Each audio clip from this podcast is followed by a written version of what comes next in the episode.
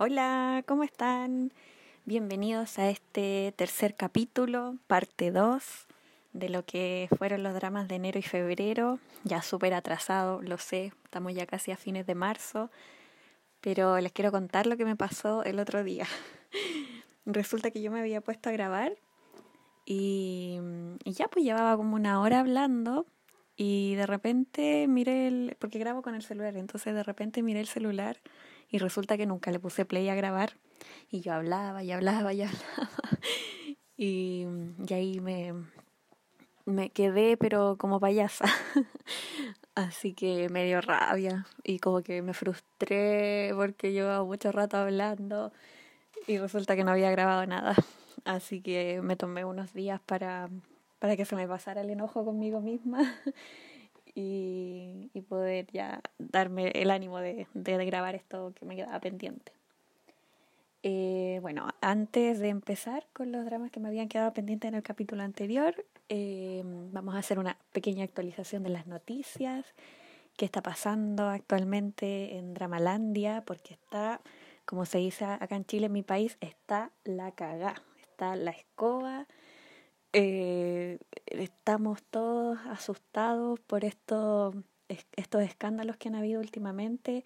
Bueno, en, el capítulo anterior mencioné lo que eran las acusaciones de bullying hacia los actores, eh, pero ahora resulta que a raíz de un drama eh, que um, hubo algunas polémicas al respecto, este drama terminó siendo cancelado y resulta que a todos los internautas se les está dando el poder y voz y voto para ir y atacar a los actores, a las productoras, a los guionistas. Están eliminando dramas. Eh, realmente la situación en este momento es muy tensa, es muy preocupante obviamente para los doramaníacos. Eh, no sabemos qué va a pasar porque eh, pareciera que en cualquier momento van a empezar a eliminar dramas antiguos o van a cancelar los próximos que, que van a estar en emisión durante este año. Eh, por mencionarles algunos, bueno, yo me imagino que ustedes ya vieron todas las noticias, pero todo esto surgió, bueno, esto empezó cuando se emitió Mr. Queen, porque resulta que el guionista de Mr. Mr. Queen fue duramente criticado por em, eh, los coreanos, porque los coreanos encontraban que eh, él se estaba burlando un poco de las figuras de la historia coreana como el rey, la reina. Em, los coreanos igual son súper recelosos con su con sus figuras históricas y en ese tiempo hubo ciertas acusaciones eh, eh, respecto a esto, pero que al final como que no quedaron en nada, al final pasaron y, el drama se siguió emitiendo. Pero ¿qué sucedió? Que resulta que este mismo guionista que escribió Mr. Queen eh, hizo otro drama que se llama Joseon Exorcist, que es un drama en el que mm, aparece Yang Dong-yoon, eh, no me acuerdo cómo se llaman los otros actores, pero yo quería verlo solo por él, que es un drama acerca de demonios eh, en la época de, de Joseon.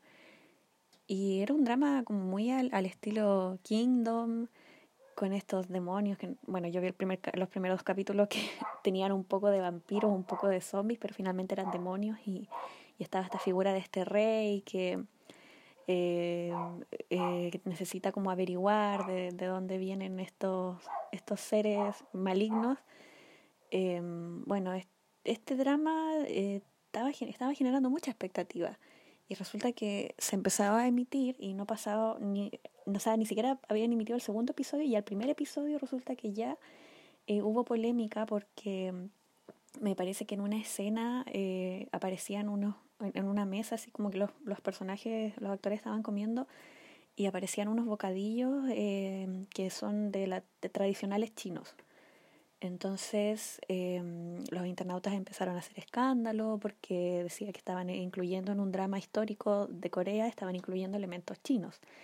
Y bueno, eh, me imagino, o no sé si ustedes saben, que las relaciones entre Corea y China son súper tensas por temas de, apropiación cultural, que uno dice, no, que tiempo atrás hubo un, un, una polémica, por ejemplo, con el kimchi, que a los chinos se les ocurrió decir que el kimchi era, era de ellos y no era eh, un alimento tradicional coreano. Entonces, ¿qué pasa? Que ellos como son tan patriotas y tan, como decía antes, eh, recelosos con, su, con sus elementos de su cultura, eh, había ya una tensión ahí latente. Y que con este drama, que aparece esta escena, aparecen estos bocadillos em, chinos en un drama histórico, eh, como que estalló una bomba, estalló una bomba que yo creo que hace tiempo que ya se venía avisando a este guionista de Mr. Queen, ya lo tenían en el, en el ojo del huracán, entonces estaban yo creo esperando que cometiera otro error para poder venirle toda esta ola de odio y, finalmente cancelarlo. Entonces, eh, también hubo acusaciones respecto a, que eh, cuando inicia el drama, el rey eh, prácticamente masacra a todo un, pueblo, a, un, a un, montón de gente inocente, se ve que él los empieza a matar uno por uno, pero dentro de la ficción del drama se entiende que es porque él está alucinando y viendo a un espíritu maligno. Entonces por eso como que ve en las personas, ve a este espíritu que le está hablando, que me parece que era su padre, como su padre que le, le decía eh, le decía cosas, le empezaba a meter cosas en la cabeza y él lo intenta matar, entonces ahí en eso como que él entra en, en una especie de trance y termina matando a todo el pueblo. Entonces, claro, como era la figura de un rey basado en, en hechos históricos reales, usado, usando figuras reales, eh, a la gente no le pareció, obviamente, que a este rey importante de su historia lo pongan en un drama como un genocida prácticamente. Entonces eh, le empezó a llover odio, odio, odio y finalmente por primera vez en, los años que yo llevo en esta industria y no bueno no sé si personas que llevan más tiempo en esto eh, por primera vez se ve que mm, a partir del, de la reacción del público se logra cancelar un drama que ya está en emisión. O sea, habíamos visto ya anteriormente un montón de polémicas en donde a los dramas eran criticados, los actores, los guionistas, qué sé yo, pero que llegaran a, ese punto de cancelar un drama que ya está hecho, en el cual se han invertido muchísimo dinero, que lleguen y, tomen la decisión de finalmente cancelarlo, igual es, es fuerte y es bastante impactante. Em, creo que bueno, las, las opiniones aquí obviamente son, son divididas porque nosotros de este lado del mundo en realidad no es como mucho lo que podemos opinar o, burlarnos. Eh, para nosotros es obviamente una exageración porque uno sabe, cuando ve este tipo de, series, uno sabe que es ficción. Pero eh, también sabemos que en Corea se da mucho esta de la cultura de la, de la cancelación, de que ellos son súper chillones, como que por todo hacen hacen gran escándalo, si algo no les parece, ellos pueden escribir miles de artículos y hilos de Twitter, qué sé yo, no, no sé, no, no sé si ocupan tanto Twitter, pero en Naver se hacen miles de artículos, hay estos tableros de anuncios donde toda la gente opina. Y, y bueno, eh, finalmente creo que particularmente lo que ocurrió aquí era que eh, la Casa Azul tiene un una especie como de foro, me parece, no, no averigüé bien, pero leí que hay un foro que, que lo revisan desde la Casa Presidencial de Corea y resulta que en ese foro se juntaron las solicitudes para que este drama finalmente se cancelara. Entonces como que ya llegó como a, ojos del gobierno, por decirlo de alguna manera. Entonces por eso terminaron eliminando todo el contenido de este drama y, y bueno, lo más triste es que eh, los actores tuvieron que salir a disculparse, actores que obviamente trabajaron muy duro para, para esta producción, que más encima se lesionaron porque ella, Don Jun asistió a una ceremonia de premios con, con un brazo fracturado. Eh, la otra actriz, eh, Yubi, creo que era, eh, también se, se cayó a caballo, se, se lastimó sus piernas, entonces eh, realmente uno piensa que todo el equipo que hay detrás de edición, de cámara, de música, o sea, todo es trabajo perdido. O sea, me imagino yo que a los actores con esto de la cancelación del drama, no sé si se les irá a indemnizar de alguna manera o como no se emiten los capítulos no se les va a pagar. Entonces les deben haber pagado por los dos episodios que emitieron y, y nada más. Y el resto pérdida, pérdida para ellos. Entonces, y más encima quedar como con la mancha de este drama. Me duele mucho por Jan Dong-yoon porque a él le estaba yendo súper bien. Eh, es un actor que, eh, si bien no es tan famoso, es un, un, actor que su carrera está muy en ascenso porque mm, ha hecho como una gran variedad de dramas. Eh, ya como que ya hizo un drama escolar, ya hizo un drama histórico, hizo un drama como militar. Tiene ha elegido roles como muy diferentes uno de otro entonces un actor que uno yo por lo menos sentía mucha curiosidad de seguir viéndolo Y ya con esto me imagino que va a tener que desaparecer de la industria por un buen tiempo, porque no sé si ahora, ahora mismo la gente no, no lo va a querer ver. Entonces, eh, porque culpaban a los actores de que ellos, eh, ¿cómo aceptaban hacer ese tipo de drama? Porque ellos obviamente leen el guion y ellos aceptaron en el fondo caer en este juego de burlarse de la historia de Corea, que esa era como la, la acusación. Eh, entonces me imagino yo que no, no, lo vamos a ver en harto tiempo ninguno de estos actores. Bueno, a raíz de esto, obviamente, como era el mismo guionista de Mr. Queen, los, los internautas como que no les bastó con que cancelaran eh, la serie del exorcista, sino que también se fueron a Mr. Queen hasta que lograron que finalmente Mr. Queen se eliminara de las plataformas. Los están sacando de, de, de todos lados, eh, no quieren dejar ni un rastro, ni siquiera los clips, ni los detrás de escenas de, que hay en YouTube, lo están sacando todo. Entonces quieren hacer como que este drama nunca existió, a este guionista lo van a, yo creo, desterrar de Corea. Yo creo que nunca más en su vida va a poder eh, trabajar así como en la televisión abierta. Y, y, y, y, a la protagonista de Mr. Queen, a Shin Hye-son, también eh, la están atacando súper feo. Le quitaron, eh, la quitaron de varios anuncios, marcas que, que publicitaban con ella y prácticamente están arruinando sus carreras. Entonces eh, es realmente una situación muy tensa la, la, la, que se vive.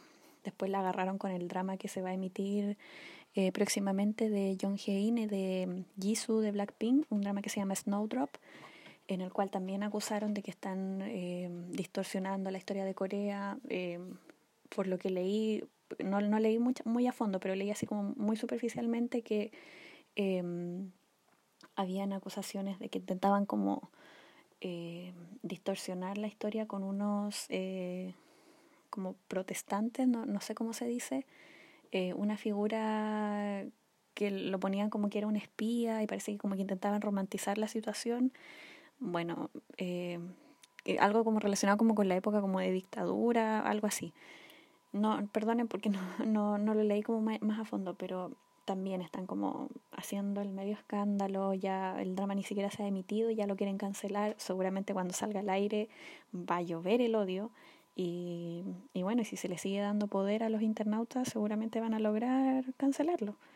Eh, asimismo también eh, se acaba de, eh, de, empezar a emitir el drama de Liminki y Nana que se llama O Master o también lo, ven, lo encuentran como Oh My Lady Lord en el cual había una escena en la que el protagonista se estaba bañando, se estaba duchando y bueno, porque la sinopsis del drama es que ellos dos empiezan a vivir juntos, entonces eh, él se estaba duchando y la chica estaba en, ahí mismo en el baño, mirándose al espejo y, y en una escena muestran a él, como siempre, muestran las escenas de ducha, pero se dan cuenta lo doble moral que son porque cuando muestran la escena de ducha en la cual hacen, hacen enfoque a los, a los abdominales, al torso del, del protagonista, nadie reclama nada. Pero como ahora la escena estaba grabada desde atrás y había se veía como el trasero de él, pero lo, lo taparon como con un emoticón de un, de un durazno, eh, la gente se escandalizó que esto era acoso sexual. Y, imagínense también cómo empezó la situación a salirse de control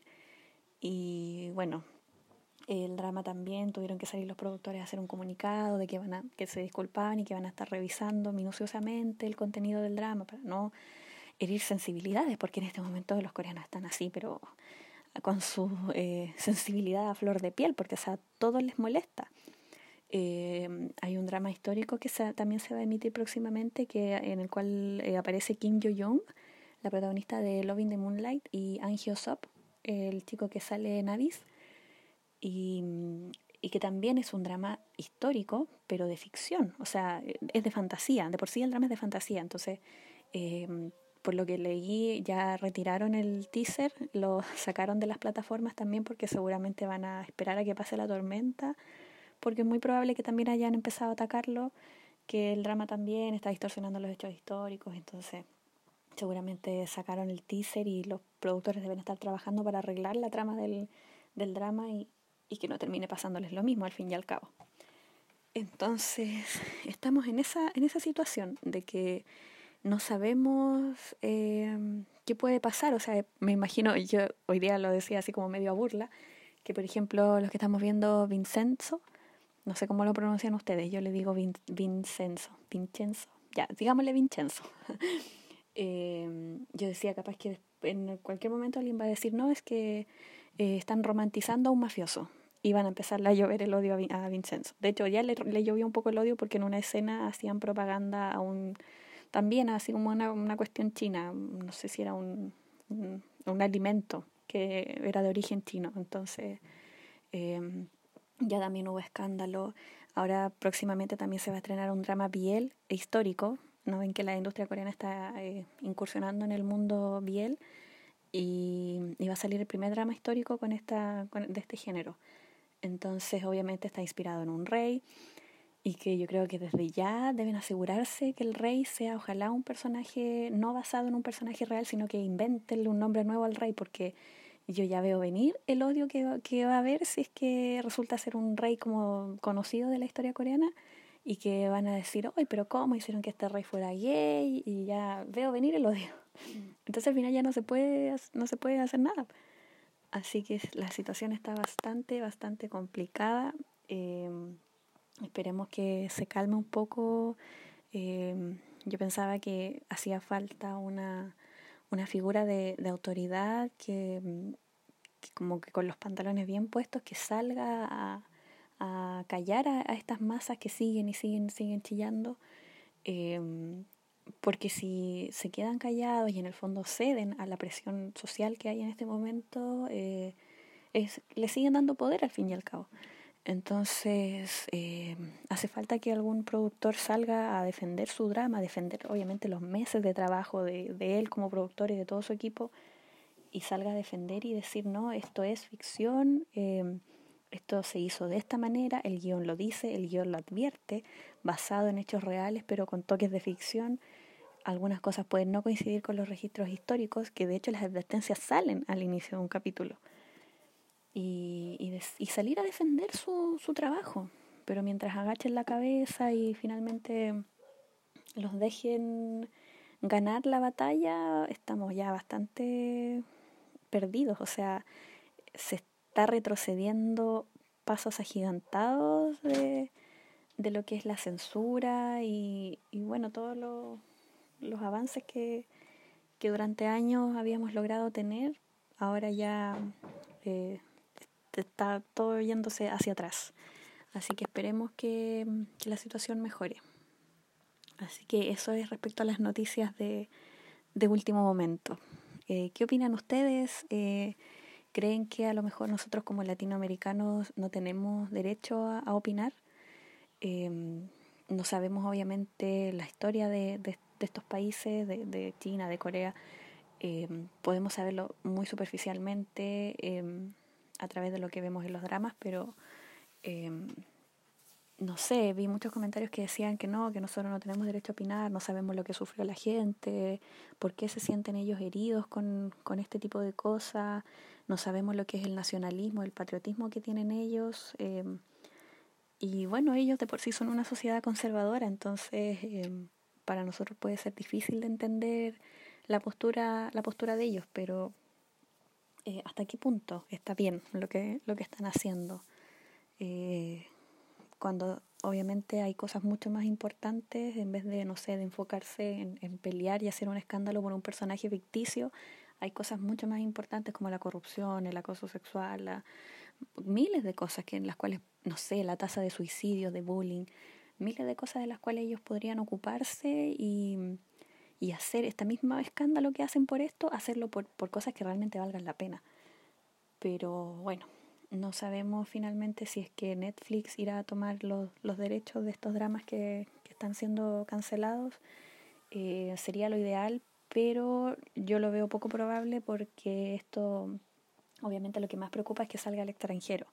Entonces, por ejemplo, un drama como Yo Son Exorcist, que por una escena, dos escenas fue criticado, eh, obviamente lo, los coreanos no quieren que esto se emita como en plataformas al extranjero y nosotros como personas no coreanas tengamos una imagen errónea de lo que es la historia de ellos. Eh, no sé, deben pensar que nosotros no sabemos leer el cartelito que sale al principio de advertencia, esto, esto es ficción. Pero bueno, es un tema bastante, bastante delicado. Eh, se me fueron 20 minutos hablando de esto. Eh, bueno, ahora vamos a ir a lo que nos compete, que es, eh, me aseguré de que estoy grabando, porque la vez anterior hablaba y hablaba y no, no estaba grabando, pero ahora miro cada rato y veo que sí estoy grabando.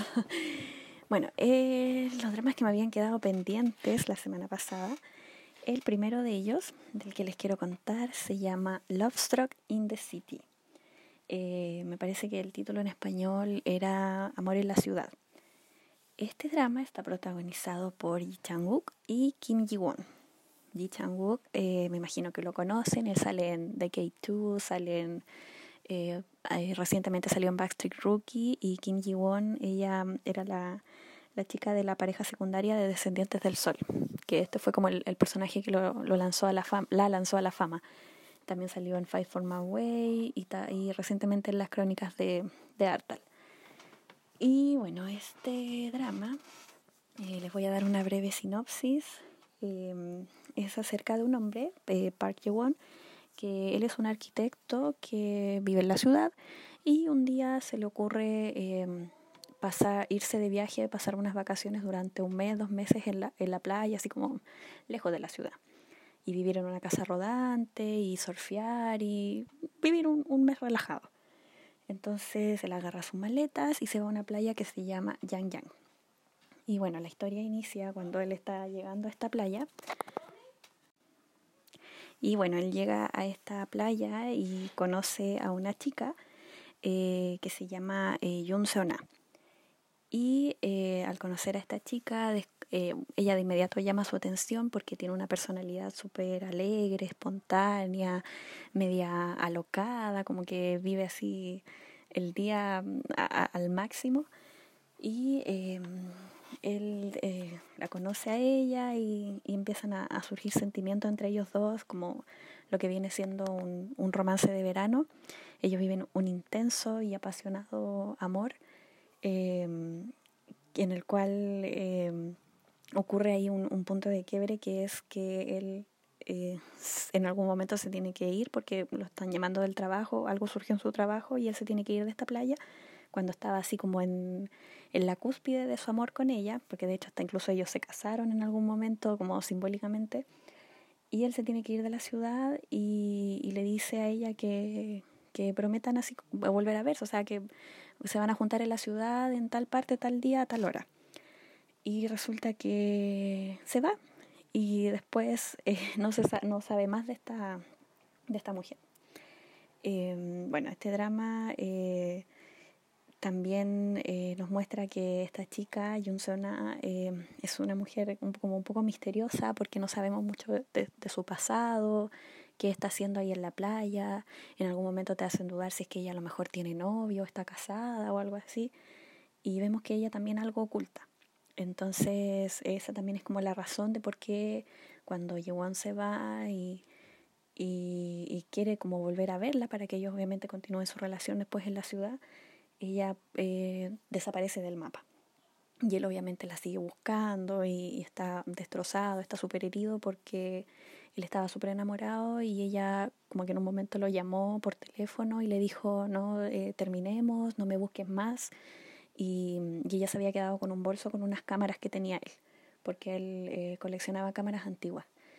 Y le dice así como yo me voy a quedar con tus cámaras. Y ahí parte la historia. Eh, bueno, esto no es que parta porque esto ocurre como en el capítulo 4 o 5, pero es como, es como la sinopsis general. Este drama tiene una particularidad que está eh, grabado con un formato tipo entrevista. Entonces cuando inicia nos muestran al protagonista que es como si estuviera participando como en un programa acerca de las relaciones en donde les van haciendo preguntas, por ejemplo, ¿qué opinas de los celos? ¿Qué opinas de, de los, eh, cómo eh, ser como a mí, como la amistad entre hombre y mujer? Eh, les van haciendo distintas preguntas y él las va contestando. Entonces, ¿qué pasa? Que él como actor eh, rompe esta cuarta pared y mira directo a la cámara porque obviamente responde las preguntas. Entonces eh, leí mucho que había muchas personas que no, no les gustaba como este tipo de formato, se les hacía extraño y no, no les parecía como muy cómodo. Eh, a mí personalmente me encantó, lo encontré súper innovador, fresco, em, me gustaba también los planteamientos que habían respecto a las preguntas que les hacían a los protagonistas. Eh, lo encontré súper llamativo. Y también todo este juego de, de las entrevistas en el que eh, resulta que aquí pasaba que lo entrevistan obviamente a Yewon, a, a y también eh, tenemos a los personajes secundarios que son amigos de ellos, entonces, o sea, son amigos de ella. Entonces eh, se da todo este juego de la entrevista de la chica que desapareció, la ladrona de cámaras, y todos los otros personajes opinan y comentan sobre esto, pero como que nadie sabe que la ladrona de cámaras está ahí mismo, que es Jun Seona, que en realidad esta era una identidad falsa y en realidad se llama Liu No. Entonces, eh, se da algo ahí súper entretenido, que es eso como de que descubrir quién es esta persona, obviamente Jun o Liu no quiere a toda costa ocultar su identidad, no quiere que Yoon la encuentre, uno se empieza a preguntar por qué, qué pasa con ella, eh, los otros personajes también tienen sus historias, hay dos parejas más que son... Eh, Rini y Kyung Jun, que son eh, una pareja que al principio se ve que son súper tiernos y también van teniendo su historia, su, su desenlace. Y también tenemos al otro amigo que es eh, Gon, junto a la, a la exnovia que tiene él, que es como la exnovia loca, psicópata, que le hace escándalo y todo, y, y también ellos tienen como su, su propia historia. Entonces, eh, es una historia súper eh, entretenida. Yo la verdad leí comentarios de personas que decían que no les gustó, que se les hizo aburrido. Yo la verdad no lo entiendo porque los capítulos eran súper cortitos y, y eran, a mí por lo menos me atrapaban. De hecho es una serie que a mí me gustó tanto, tanto que la volvería a ver. Porque, ah, me faltó decir eso, que estaba en Netflix, pero en el Netflix de no, no de Latinoamérica, entonces tenía que verla con usando un VPN, me ponía ubicación de Estados Unidos y ahí la podía ver. La veía con subtítulo en español igual, pero como con la ubicación de Estados Unidos. Me parece sí que este mes la van a estrenar en Latinoamérica junto a Ruanon, que era de la que hablé en el capítulo anterior, la de El amor es la meta. Me parece que ambas las van a estrenar este mes ahora en abril. Así que cuando la estrenen la voy a volver a ver porque es un drama que me gustó tanto, tanto, tanto que yo que jamás me repito un drama, lo volvería a ver.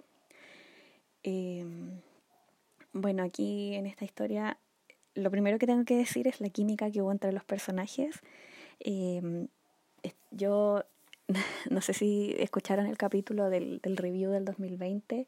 Yo estaba súper enojada con Ji Chang-wook porque después de que hizo Backstreet Rookie, que es un drama que a mí me pareció pero, pero nefasto, eh, yo me preguntaba por qué Ji Chang-wook aceptó hacer un, un drama como Backstreet Rookie, entonces estaba como súper enojada con él. Y aquí como que lo, lo perdoné. En este drama pude eh, ver eh, lo que como un buen guion, buen, un buen partner, un buen compañero de actuación, compañera de actuación y un buen equipo de dirección y en general como toda la, la, producción del drama pueden hacer que un actor brille mucho más. Que fue lo que le pasó a Ji Chang-wook en este drama obviamente esto es todo mi, mi juicio, pero encontré que eh, Ye chang en este papel se lució. Eh, esto de representar a un hombre destrozado y, y desconcertado de, de, que estaba tan enamorado y un día le terminaron su relación y no, no tener un porqué, la incertidumbre, esto de, de que él no quiere dejarla ir y quiere encontrarla para que por último le diga una, le dé una explicación de qué fue lo que pasó eh, me gustó mucho ver a, Ji Chang-wook en este papel de como desesperado por, por una respuesta, destrozado. Eh, hay unas escenas donde está, donde está llorando cuando están en el restaurante y, él está ebrio y, y, llora y dice así, eh, ¿por qué te, te casaste conmigo? Le dice a ella, porque para él fue real y ella como que pensaba que el matrimonio y todo lo que habían vivido en la playa fue como algo súper superficial y para él había sido súper en serio. Entonces eh, encontré que él hizo, interpretó perfecto este papel, la química que tuvieron los dos eh, protagonistas fue pero exquisita. Eh, Ji Chang-wook es, como que a mí me da la impresión de que es un hombre súper de piel, como que él es muy, es muy apasionado, que le gusta mucho besar y todo, entonces es como muy parecido a, a bueno, esto es como súper idealizado, pero me da la impresión de que él es muy parecido al papel que estaba interpretando en este momento. Entonces me gustó mucho que Kim Ji-won le supo seguir el, el, ritmo, eh, eh, casi perfectamente, yo digo, bueno, perfectamente, le supo seguir el ritmo en su actuación, ellos como pareja eran súper creíbles, eran tremendamente cariñosos con el otro, había muchas escenas de beso, había escenas de cama, eh, ellos se notaba mucho que ese romance intenso de verano fue realmente eh, intenso, o sea, fue muy apasionado para ellos dos y, me encantó que Kim Ji-won como coprotagonista pudiera como seguirle el ritmo a, a Yi Chang-wook o, mutuamente supieran cómo complementarse para hacer que esta pareja fuera súper creíble y fuera también creíble el amor que ellos estaban viviendo. Entonces eh, hubo muchas eh, frases y, cuestionamientos que planteaba el drama que mm, a mi juicio fue un drama un poco más maduro que intentaba abarcar eh, las relaciones de distintos, desde distintos puntos de vista porque gracias a este formato de entrevista que había em, podíamos ver, eh, por ejemplo, la, respondían a una pregunta y podíamos ver la, eh, las respuestas de tanto de mujeres como de hombres em, frente a, a las cosas que la entrevista les iban planteando. Entonces era súper interesante ver cómo difiere tanto un pensamiento de otro. Eh, las distintas formas de ver el amor, distintas formas de ver cómo es una relación, distintas formas de interpretar los celos, la amistad entre las personas. Eh, bueno, también aparte de la química entre los protagonistas, en general la química entre todos los personajes fue muy buena porque ellas eran todos amigos, entonces eh, resulta que eh, Lee Uno vivía con sus dos mejores amigos que eran Gon y Rini. Y, la novia de Gon se ponía celosa porque Gon obviamente tenía a estas dos chicas que eran sus dos mejores amigas desde que estaban en, el kinder y ellas se ponía celosa, era súper insegura y les decía así como, no, es que son tus amigas o yo. Pero él como hombre súper firme, él decía, no, es que son mis amigas y yo las veo solo como amigas. Entonces el drama también como que planteaba eso, que, creo que lo dije, que fue eso, como si existe la amistad entre hombres y mujeres, qué pasa con la inseguridad, qué pasa con los celos. Eh, eh, todo todo lo, lo, lo que en, eh, abarca una, una relación, el estar con una persona y las cosas a las que uno se tiene que enfrentar. Eh, fue un drama que tenía un guion súper eh, inteligente y, y, vivaz. más que inteligente lo encontré como muy vivaz el, el guion y yo lo disfruté muchísimo. Eh, bueno, también aquí a medida que va avanzando el drama, ¿cierto? Como que al principio se dan mil vueltas en, el tema de, la, de quién era la ladrona de cámaras, porque me parece que este drama leí por ahí que estaba pensado que tuviera varias temporadas. Entonces, esta primera parte, esta primera temporada, eh, no sé dónde leí que se llama La ladrona de cámaras. Entonces, por eso en algún momento el drama le da como tanto, tantas vueltas a que, que no, que la cámara que se las di, que se las robé, que porque el uno obviamente quiere se queda con estas cámaras y las guarda porque si se revelan, eh, ahí obviamente hay fotos de ellos dos. Entonces Yewon, si tuviera estas cámaras en su poder, diría, le mostraría al, al que le está haciendo la entrevista, ella, es ella la que, la que me robó las cámaras, ella es Jun Sona y los demás, todos los que están ahí en el programa de entrevista, eh, se enterarían de que es su propia amiga que vive con ellos.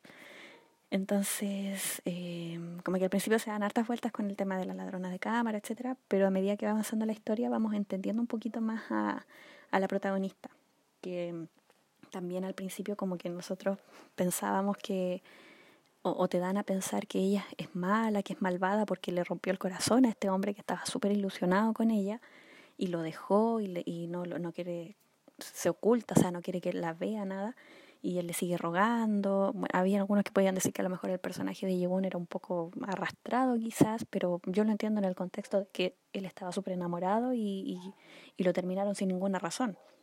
Entonces, eh, como que nosotros, sobre todo cuando lo vemos a él llorar, decimos, pero ya, ¿por qué esta mujer es tan mala? ¿Por qué le, le partió el corazón a este hombre así? Y, y resulta que después ya, casi en los últimos capítulos, descubrimos la, la razón y bueno, esto obviamente alerta de spoiler porque el drama ya, ya se emitió, pero eh, descubrimos que ella eh, tuvo un pasado, eh, no, no un pasado, sino que hubo una un par de situaciones que mm, finalmente destruyeron su, su autoestima y hicieron que ella quisiera escapar de la ciudad y llegar a esta playa y, y desaparecer. Em, que fue particularmente que ella tenía un novio, bueno, en algún momento lo, lo sabemos porque Rini eh, se encuentra con el exnovio de ella y como que explota de rabia, lo empieza a atacar, a golpear, le tira Coca-Cola y dice así como... Eh, tú eh, la engañaste y embarazaste a tu, a tu amante y por eso ella se fue a la playa y, ahí como que se revela y, es sorpresivo. Entonces como que ahí recién uno dice, ah, ella tenía sus razones para, para actuar como era, como actuó. No sé si lo justifica, pero tenía sus razones para haber actuado de esa forma. Que como le decía fue que ella tenía un novio y resulta que este novio la, la engañó, ella lo descubrió engañándolo con otra mujer y que eh, también esta mujer estaba embarazada y, bueno, imagínense cómo, cómo, se sintió ella, porque más encima, aparte de esto, que, que si bien lo del novio fue una parte, eh, a ella como que se le, le hicieron sentir que ella era una persona común y corriente. Y sucede después que ella va a otra ciudad. Eh, esto pasó antes de lo de la playa, no sé si me estoy explicando bien. Estoy, hablando como de lo, que llevó a que ella llegara a la playa. Em, ella va a una entrevista de trabajo y va obviamente como Lee uno, porque en ese entonces no, no estaba con esta falsa identidad. Y ella va a esta entrevista de trabajo y ve que hay una chica que se llama Jun Seona, eh, que en el fondo es de ahí de donde ella se inspira para usar su nombre, y ve que esta, esta chica Jun Seona era súper alegre, espontánea, eh, tenía como, era como, como que llamaba mucho la atención. Entonces ella se enfrenta a esta, entrevista grupal de trabajo y obviamente esta chica, Johnson brilla en su entrevista porque se pone a hacer locura y llama la atención de, de los que las están entrevistando y a ella le dicen que no le dan el trabajo porque ella era muy que podía ser como muy hábil en, en su en lo que ella estudiaba que parecía era algo así como marketing y que podía ella ser muy hábil y pero no era una persona muy común y corriente entonces esto, sumado a que al día anterior había visto a su novio engañándola, le hace sentir pésimo y, no es para menos. O sea, su autoestima se va al suelo porque ella le hacen cuestionarse, eh, o sea, todo, su vida, su personalidad, su identidad, de, que ella no quiere ser una persona común y corriente, invisible para el resto. Entonces ahí ella deja todo tirado y, y se va, agarra una maleta y no le avisa a los amigos, no le avisa a nadie y se va a la playa y se desaparece. Entonces llega a esta playa y, y también, o sea, ella lo único que quiere es como empezar de nuevo. Bueno, primero llega a la playa queriendo morir, pero ella eh, después quiere como empezar de nuevo y, y está como con toda la, crisis existencial de como qué tipo de persona soy. Y es ahí donde decide adoptar esta personalidad falsa y se, se autoproclama como Jung Seona, inspirado en esta chica que, que brilló en la entrevista, y eh, empieza como a adoptar la personalidad de ella. Entonces ella eh, eh, tiene esta misma personalidad que es alegre, espontánea, hace locura y finalmente intenta como sepultar a la, a la que es aburrida, común y corriente. y es ahí cuando llega Yewon, ¿cierto? El arquitecto y la conoce y conoce a esta Yun y se enamora de esta Yunsona, pero cuando vuelven a la, a la ciudad, ella ya no es Yunsona, ella tiene que vivir como Lee Uno. Entonces ella tiene como toda esta crisis de, de, identidad, de que ella necesita volver a encontrarse a sí misma y, volver a amarse a sí misma para poder estar con él. Que mm, tiene mucho miedo de que él descubra que ella no es la Yunsona que conoció en la playa, sino que es la Lee Uno que, que vive con su, su mejor amigo, que es aburrida, que que no es para nada lo que la, la, persona que él conoció. Entonces ella tiene mucho miedo y por eso se oculta de, de, él. Y no quiere obviamente que los demás se enteren porque como pasa todo esto de la entrevista, que todos los amigos dicen así como, oye, hay una ladrona de cámaras, una, esta mujer fue tan mala, le destrozó el corazón a Yewon y todo. Eh, obviamente no quiere que sus amigos la señalen y la vayan a juzgar o a criticar por todo esto. Entonces está pero aterrada de que los demás se enteren. Eh, Ahora yo no sé si esto realmente lo que ella le pasó igual es cuestionable, si, si se justifica el hecho de que ella tenía como este problema de autoestima, eh, justifica que ella le haya roto el corazón a Yewon de la manera en que lo hizo, porque prácticamente es como que jugó con él y lo, y lo usó. Y, y, ella misma no siquiera estaba al principio segura si lo amaba. Después se da cuenta de que sí pero ella también necesita, como les decía, amarse primero a sí misma para poder entregarle el amor que, que él le está demandando.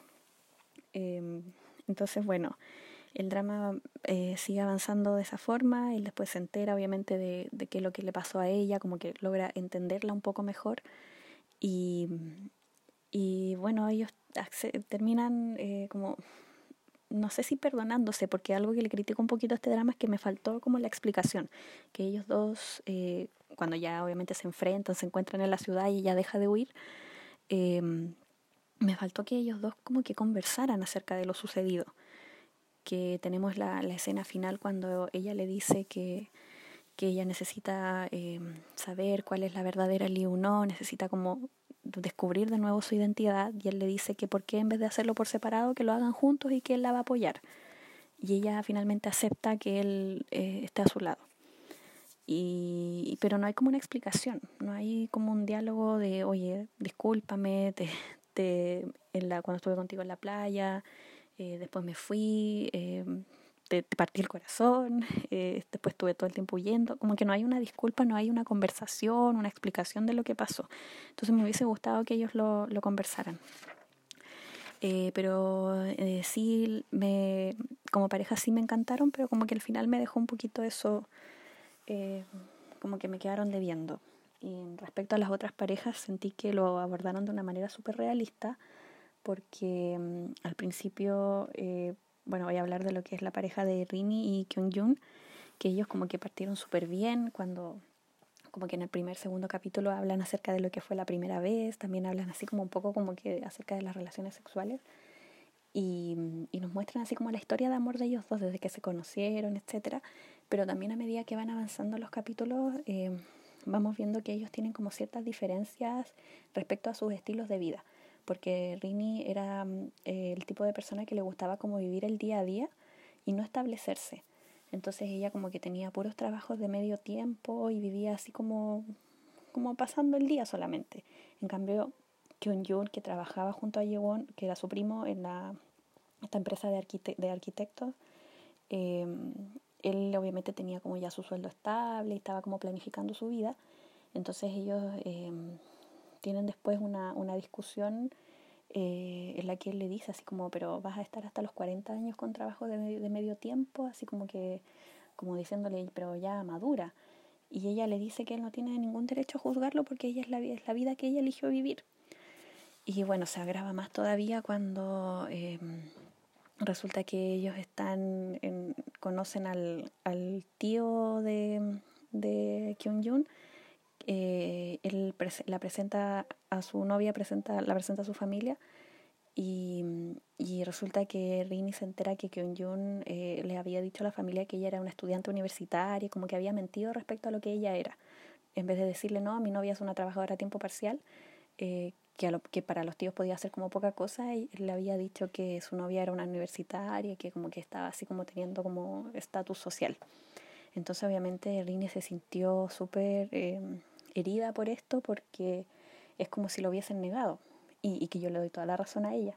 que, que el cuestionamiento, lo, lo, que pasó entre ellos dos es como súper, no sabes de qué parte ponerte porque por un lado puedo entender lo mal que se sintió ella al ver que su novio la había negado, eh, había negado lo que ella era, pero también lo entiendo a él al decir que el estilo de vida que estaba teniendo ella no la iba a llevar para ningún lado porque a lo mejor yo soy más tradicional y soy más de más como él, de, de como de establecerme, que hay una edad en la que uno ya tiene que madurar y, y pensar como en un recibir un sueldo fijo y no vivir a lo mejor así como liberalmente como lo hacía ella.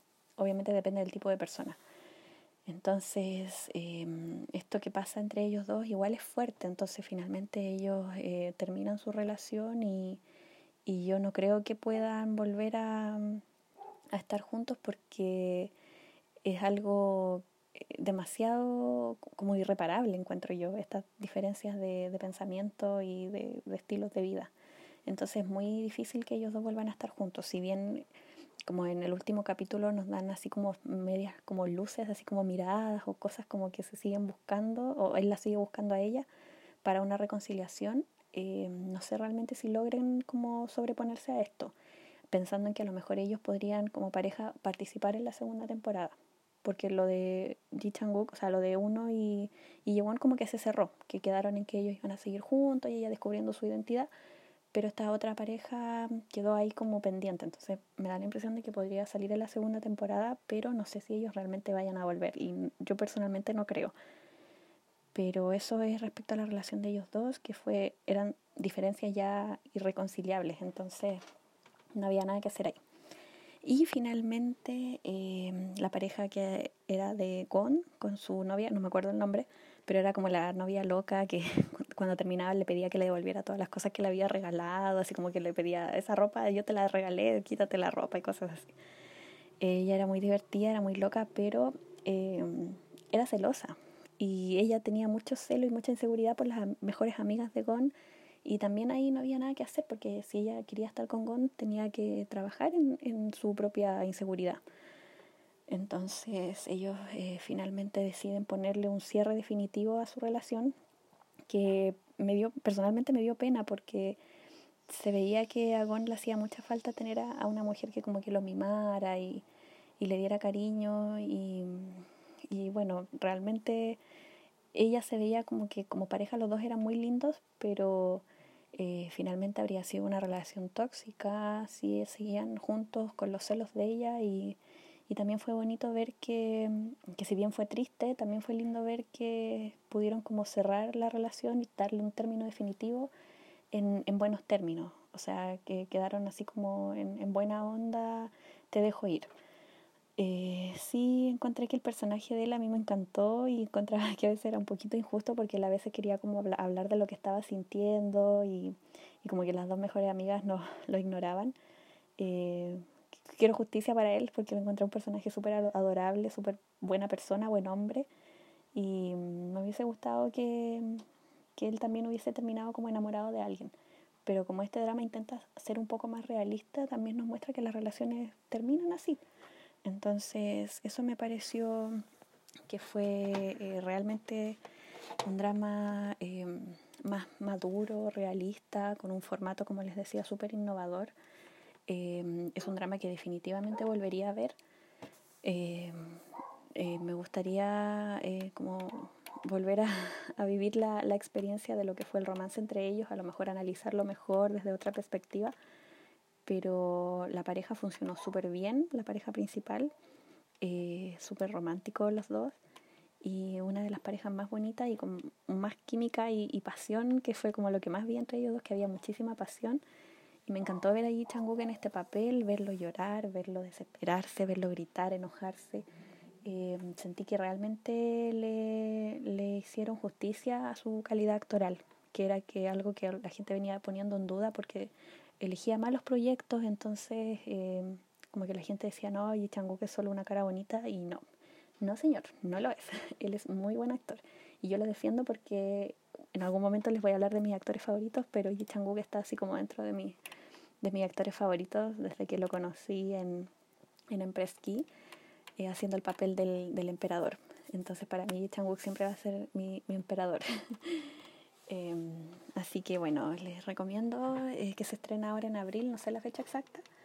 Eh, pero si me siguen en Instagram, ahí les voy a estar avisando. Recuerden que mi Instagram, eh, pequeño espacio de publicidad, de propaganda, mi Instagram es dramasdebac-bajo. Em, estoy ahí tratando de darle vida. También me encuentran en YouTube como dramasdebac, donde lo, pueden comentar este capítulo si en este momento lo están escuchando en Spotify. Síganme también en Spotify, pónganle corazoncito. Y en, en, YouTube también me encuentran como Dramas Deva y ahí me pueden dejar comentarios, se, tienen, se pueden suscribir, darme like, por favor denme like. eh, y eh, activen la campanita para que también les avise cuando subo un capítulo nuevo. Y que me ayuden a promocionarlo y bueno, ustedes ya saben. Así que eh, lo último que voy a mencionar de este drama fue que la banda sonora me encantó. Eh, tiene canciones hermosas y que yo necesito que estén en Spotify. Yo no entiendo por qué. Bueno, este drama era de, eh, me parece que era de Kakao TV. Entonces, como no era un drama de alguna cadena televisiva de, de Corea, como alguna cadena oficial, ni tampoco, si bien lo emitieron en Netflix, tampoco era como producido por Netflix, eh, no subieron el, la banda sonora a Spotify. Y yo necesito que esté la banda sonora en Spotify porque es hermosa, tiene canciones muy lindas y hay una en particular que a mí me encanta que se, eh, llama Love and Pain de la cantante Lee Soo Hyun. em, que es una canción que yo... Mira, el video actualmente tiene 700 y tantas visitas. Eh, yo les aseguro que por lo menos 2000 son mías, porque es una canción que escucho todos los días, todos los días, y la amo y, y me destroza el corazón. Así que se la, las dejo unos 20 segunditos para que la escuchen.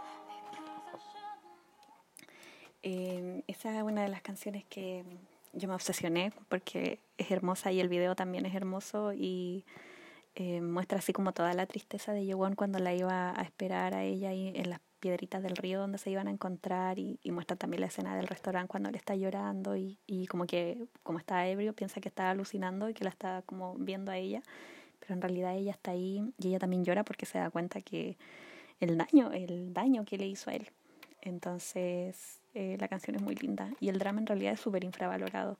Así que por favor paren todo lo que están haciendo y vayan a verlo o pongan así como fecha ya de cuando se estrena en, en abril. les prometo que les voy, a, les, voy a, les voy a dejar en el Instagram cuando se, se estrena y ténganlo ahí pendiente para verlo. Y si no, véanlo mientras tanto en alguna página como Comamos Ramen, Estreno Doramas, Dorama MP4, etcétera.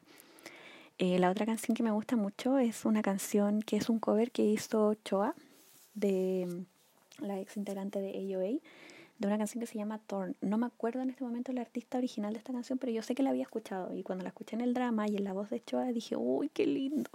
Y me encantó. La canción se me hacía conocida, pero no me acuerdo quién la canta originalmente, pero también es hermosa.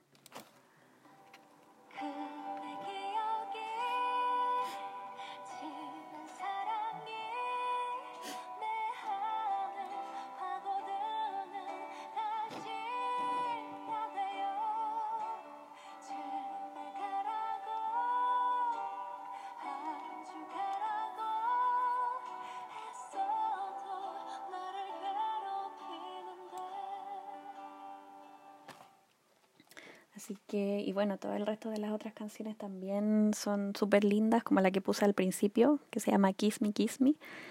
Eh, el drama es eh, tiene como una dirección, eh, juegos de cámara y en general como la fotografía, súper lindo también. Toda esta escena de la playa, de ellos dos surfeando, eh, lo de las cámaras, como que es como bien onda retro. realmente es un drama que eh, vale la pena ver si, si estás buscando una historia de amor un poco más madura y eh, que, que te, te, haga como preguntarte más, preguntarte más cosas acerca de las relaciones en sí, que no sea como todo como, como cuento de hada como suele ser en los dramas. Y cuéntenme que si ya lo vieron, qué les pareció, si les gustó esto de la dinámica de, del formato como tipo entrevista, eh, qué les pareció la, la protagonista, si creen que que Lee Uno era una mala mujer que hizo sufrir a nuestro, a nuestro Wookiee, eh, la química de ellos dos, ahí cuéntenme ustedes qué les pareció este drama. Ahí voy a estar respondiendo sus comentarios.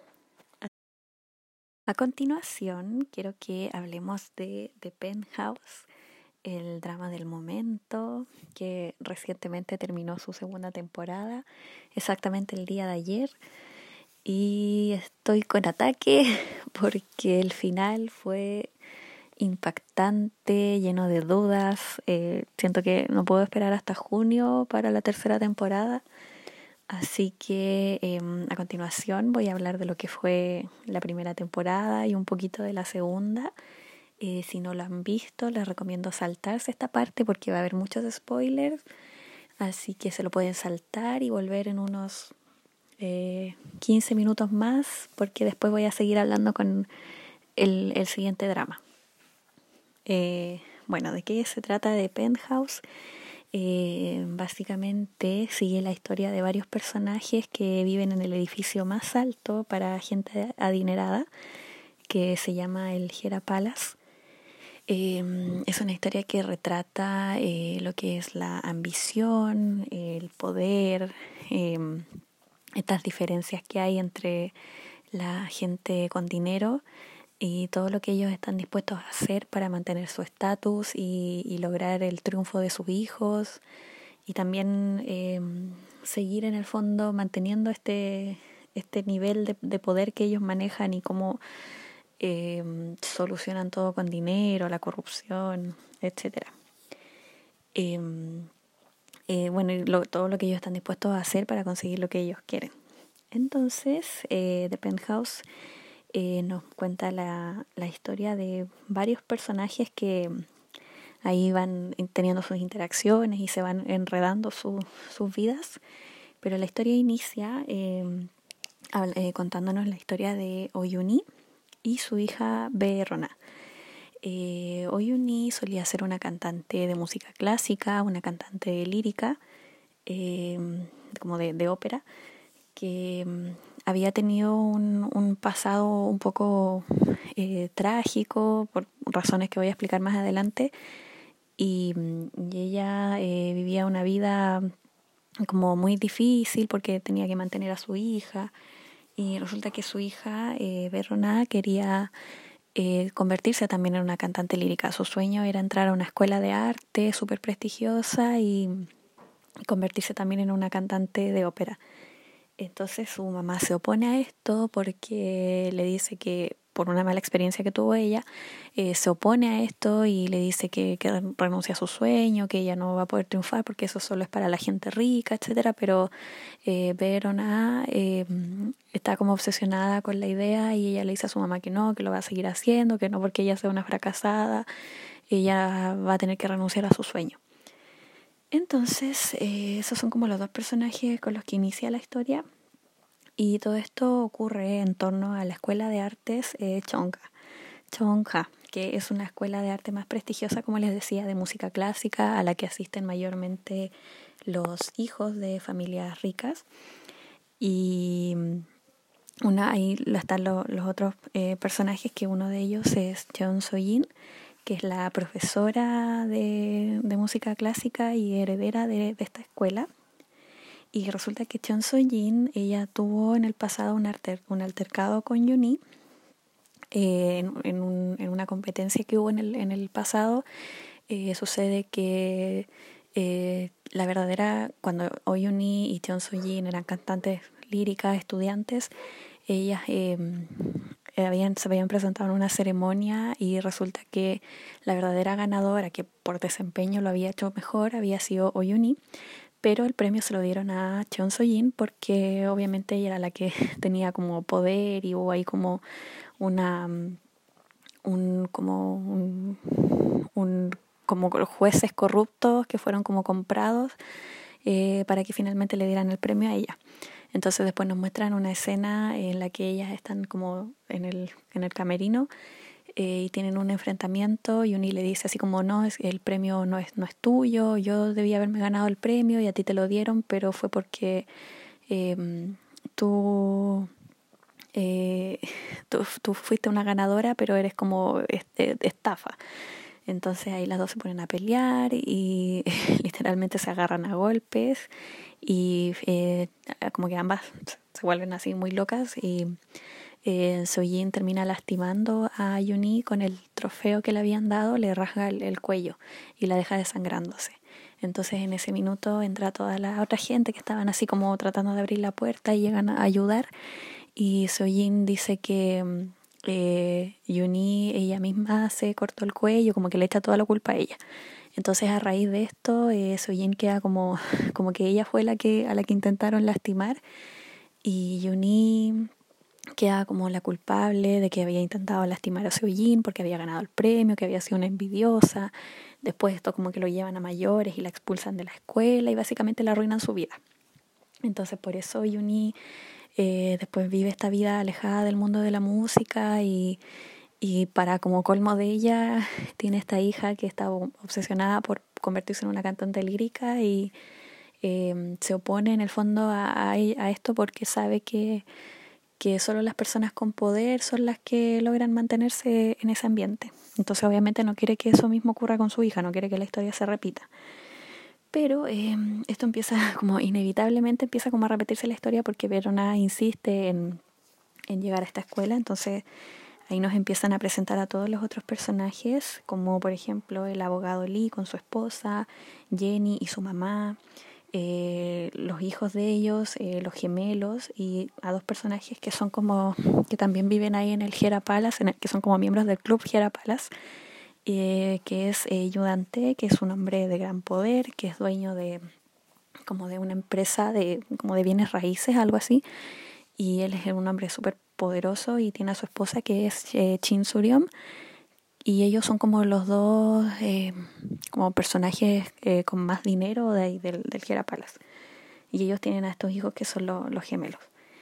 Em, bueno, entonces nos empiezan a mostrar que cuando inicia la historia, de hecho, bueno, esto no, no es spoiler porque en el minuto uno del capítulo uno nos muestran que Surión va bajando un ascensor y ve a una niña que cae del, de un piso muy alto, que alguien la empujó y la ve cayendo. Entonces esta niña muere. Y entonces ahí nos empiezan, nos empiezan a relatar la historia sobre la muerte, el asesinato de esta niña. Sucede que esta niña, su nombre es Minseola, eh, también eh, conocida como Anna Lee, era una chica que era la tutora de los hijos de, de esta gente rica. Ella les enseñaba matemáticas, los ayudaba con la escuela. Y resulta que ella se hacía pasar por una universitaria, entonces ella tenía como un nombre falso, como Anna Lee, y se hacía pasar por una universitaria para poder hacerles clases a estos niños y ganar un poco de dinero. Era una niña huérfana, muy pobre, que era una estudiante de secundaria, pero que como que usaba una falsa identidad para poder eh, tener trabajo de medio tiempo y poder ir eh, como surgiendo en la vida y proteger a su, a su perrito con el que vivía y vivir así como sobrevivir en su propia casa. Entonces, eh, esta chica se empieza a mezclar con, los, con estos hijos de, estos niños ricos y ellos le hacen bullying, obviamente, porque saben que ella es pobre y no quieren que esta niña les, les haga clase, entonces le empiezan a hacer la vida imposible y nos empiezan a mostrar que Annalie empieza como a, a relacionarse con esta gente de, de gran poder, ¿cierto?, de dinero y, y en algún momento ella descubre cosas ahí de ellos, por ejemplo, que eh, Soyin, la profesora, y Yudante, el, el, papá de los gemelos, tenían una, una relación de, adulterio, eran infieles. Y ella los graba, entonces eh, nos empiezan, a medida que van relatando la historia, nos empiezan a mostrar que hay varios personajes que podrían tener un motivo para matar a, a Minsola. Porque en el fondo la gran incógnita de la primera temporada es quién la mató, quién la empujó. Entonces, eh, nos muestran también que esta niña eh, Minzola eh, se presenta a la audición para ingresar a, esta escuela de arte y sorpresivamente todos los hijos de, los, otros personajes están todos súper estresados por, dar un buen examen y, cantar y que los jueces aprueben su, audición. Y obviamente Verona, la hija de Yuni, también quiere postular. Y eh, resulta que eh, Minzola se aparece en esta audición como para sorpresa de todos y ella gana el primer lugar en la, en la audición. Es como la, eh, la que fue admitida con el mayor puntaje. Y Verona, que era la que estaba como más interesada en entrar, eh, lamentablemente queda como número uno en la lista de espera. No logra obtener un cupo para entrar a esta escuela. Entonces eh, nos empiezan a mostrar que obviamente Verona como que se le cae el mundo porque ella piensa que, que ya como que perdió su oportunidad, que a menos que no corra la lista de espera, que nadie va a renunciar a su cupo y le va a dejar la vacante a ella.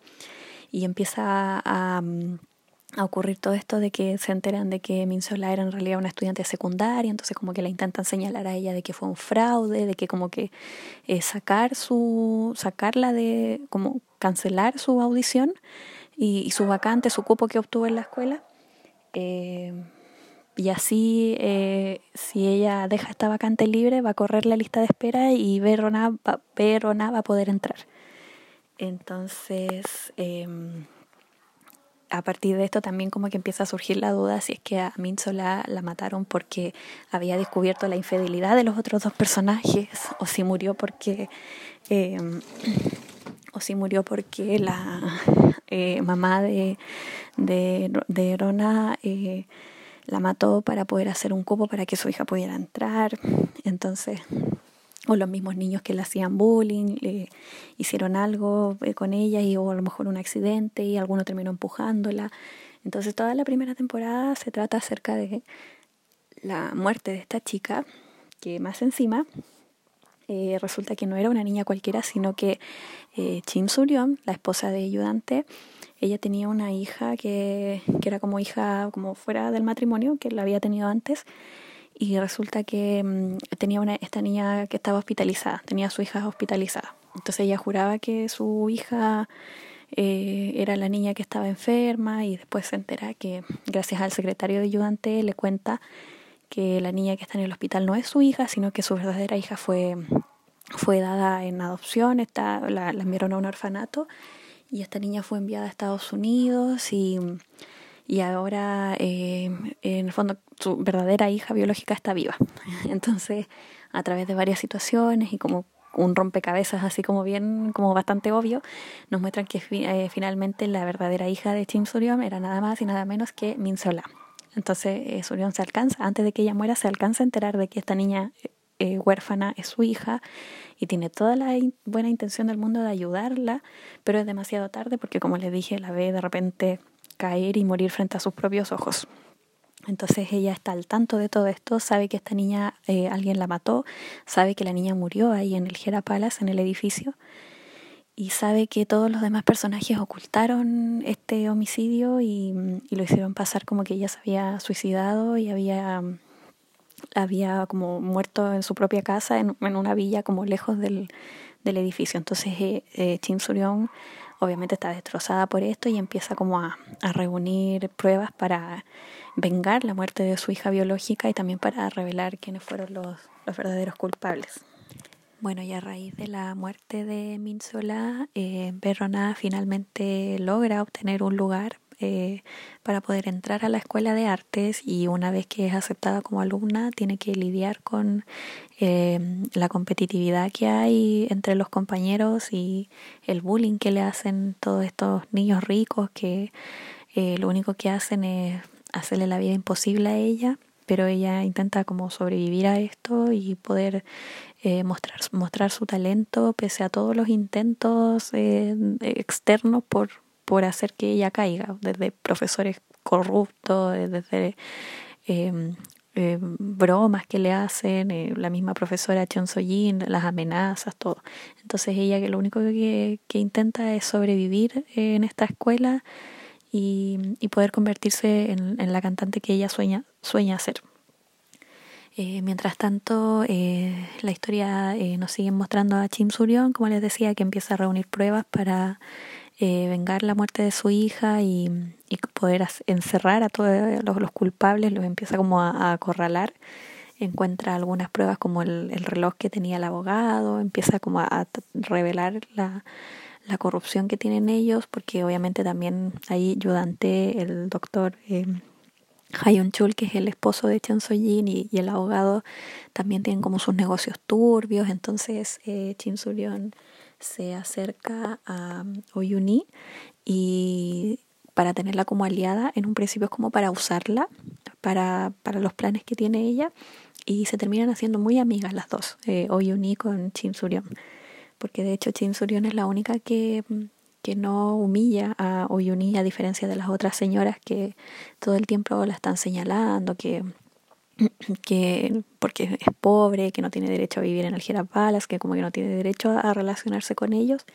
Entonces eh, Chim Suryon y Oyuni encuentran en la otra una persona en la cual confiar y terminan haciéndose muy amigas.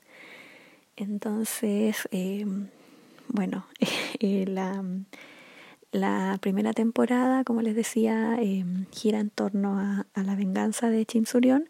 Nos eh, presentan como, a medida que avanzan los capítulos, nos presentan a, otro personaje eh, que se llama Logan, Logan Lee, que es un personaje que eh, primero es como un infiltrado, un, un, es un profesor de la escuela que pareciera que está ahí como descubriendo cosas, que oculta algún secreto.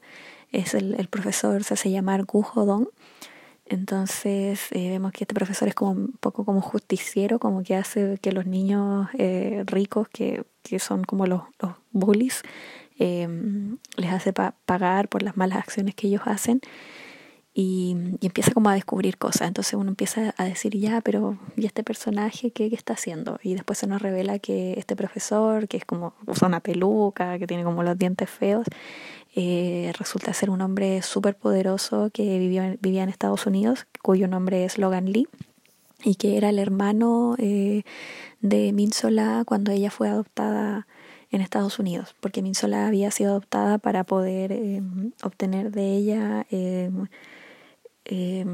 no recuerdo bien, pero era como médula, eh, algo, así como trasplante de, de, sangre, de médula, no recuerdo bien. Eh, entonces era, había ahí también como otra corrupción entre medio, que había un asambleísta que era el que patrocinaba este orfanato, que eh, prácticamente vendía niños que los daban en, adopción para obtener de ellos, eh, esto como les digo, como tratamientos médicos y que fueran donantes ilegales y después simplemente los, eh, los dejaban por ahí tirados o, o en el caso de, de que la, la, deportaron de vuelta a Corea después de que obtuvieron de ella lo que quería.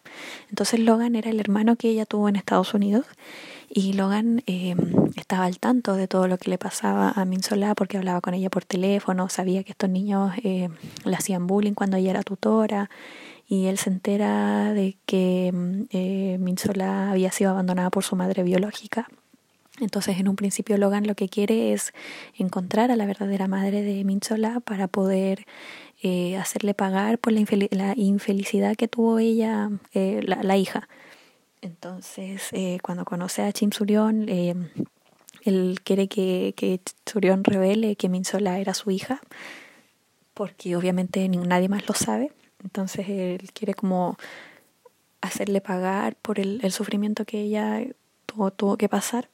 Eh, pero después se va enterando que en realidad Jim Surion eh, no era precisamente una persona feliz y, como que se empieza a enterar de la verdad, que en realidad no fue que, que Surion haya querido abandonar a Minsola, porque en realidad Surion no tenía idea que habían cambiado su hija y que la habían llevado una, a un orfanato.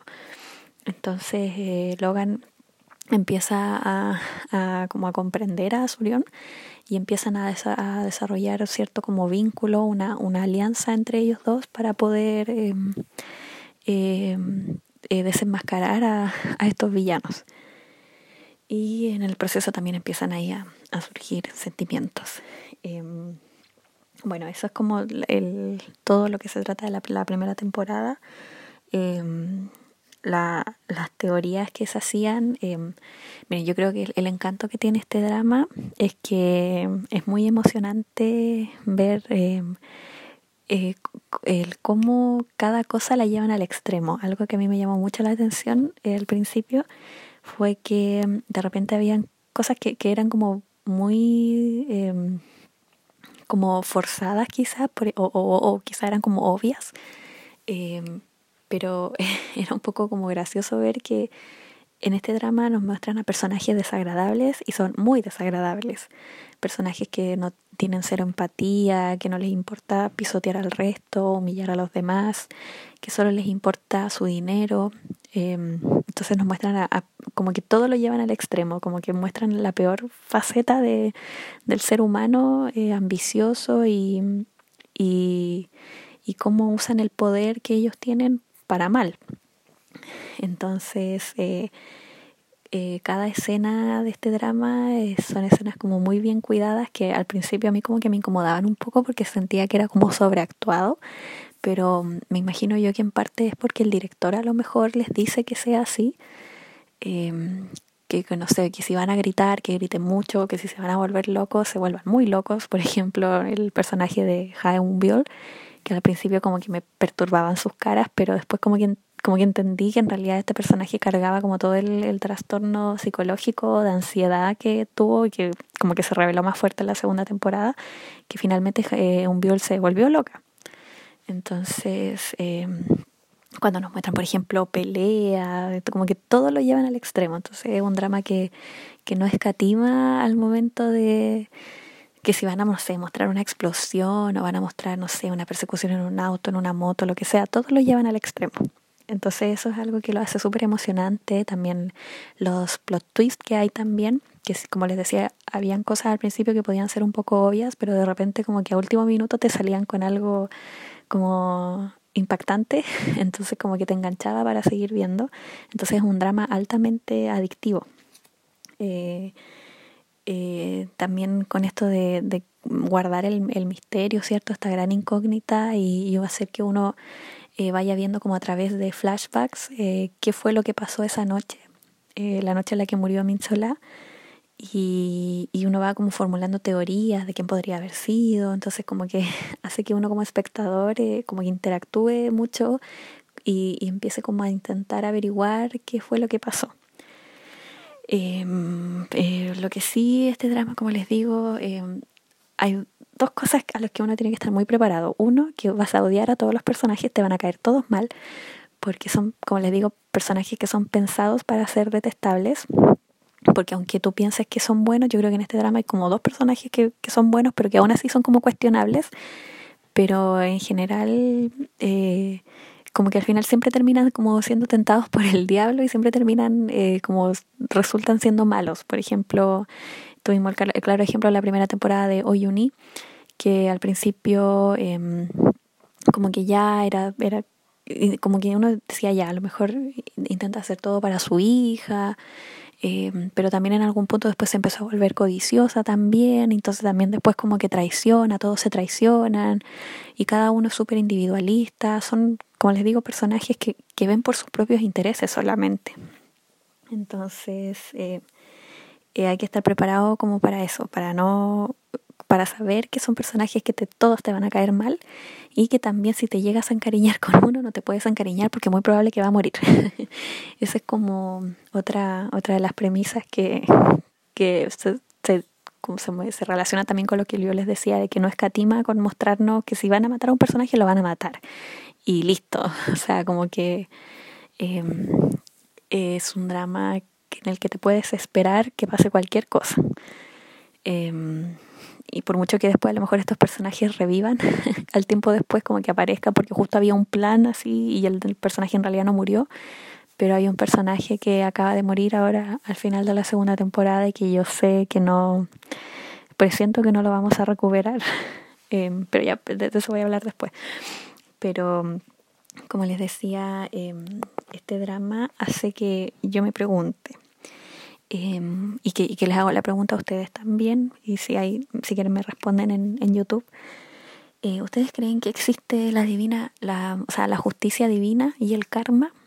Porque em, en este drama todos los personajes hacen cosas bien atroces, incluso los que, como les decía, los que pensábamos que podían a lo mejor ser buenos, como el doctor Hayun Chul en la, en la segunda temporada, que creíamos que era bueno, que después vimos que la sangre fue más fuerte y finalmente terminó ayudando a, su propia hija, a Eunbiol. Eh, ¿Y ustedes creen que, el, que el karma les pueda llegar? Porque en algún momento pareciera que en este drama siempre ganan los malos. Y de hecho se vio en el final de la segunda temporada que si bien ya se resolvió todo el caso de la, de la muerte de Minsolá y los culpables ya estaban tras las rejas y como que se cerró esa, ese caso, eh, y uno dice, al fin eh, hubo justicia divina, al fin ganaron los buenos, al fin eh, Chinsurión puede descansar en paz.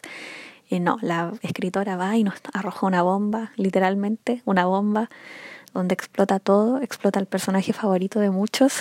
Y, y es como que no, pues, o sea, los, los buenos nunca van a ganar.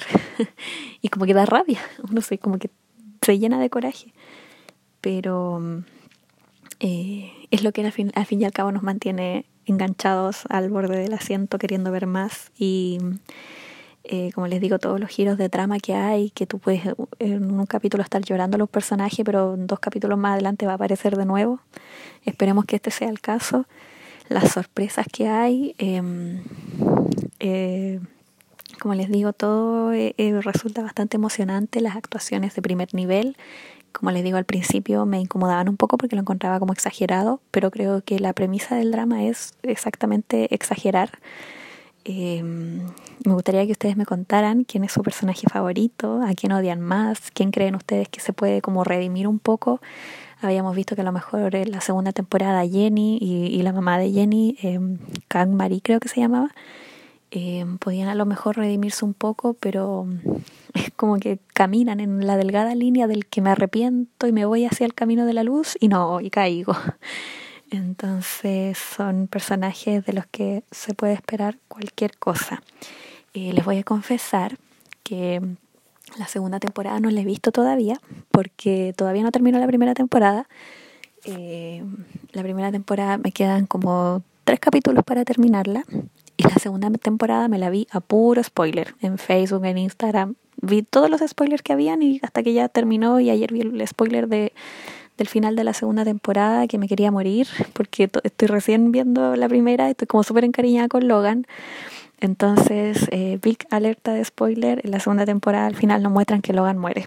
Entonces, yo, ¿cómo, ¿cómo esperan que yo siga viendo la primera temporada y ame a Logan y lo ame en la segunda temporada? Porque sé que, sabiendo que al final se va a morir, ¿cómo esperan que haga eso?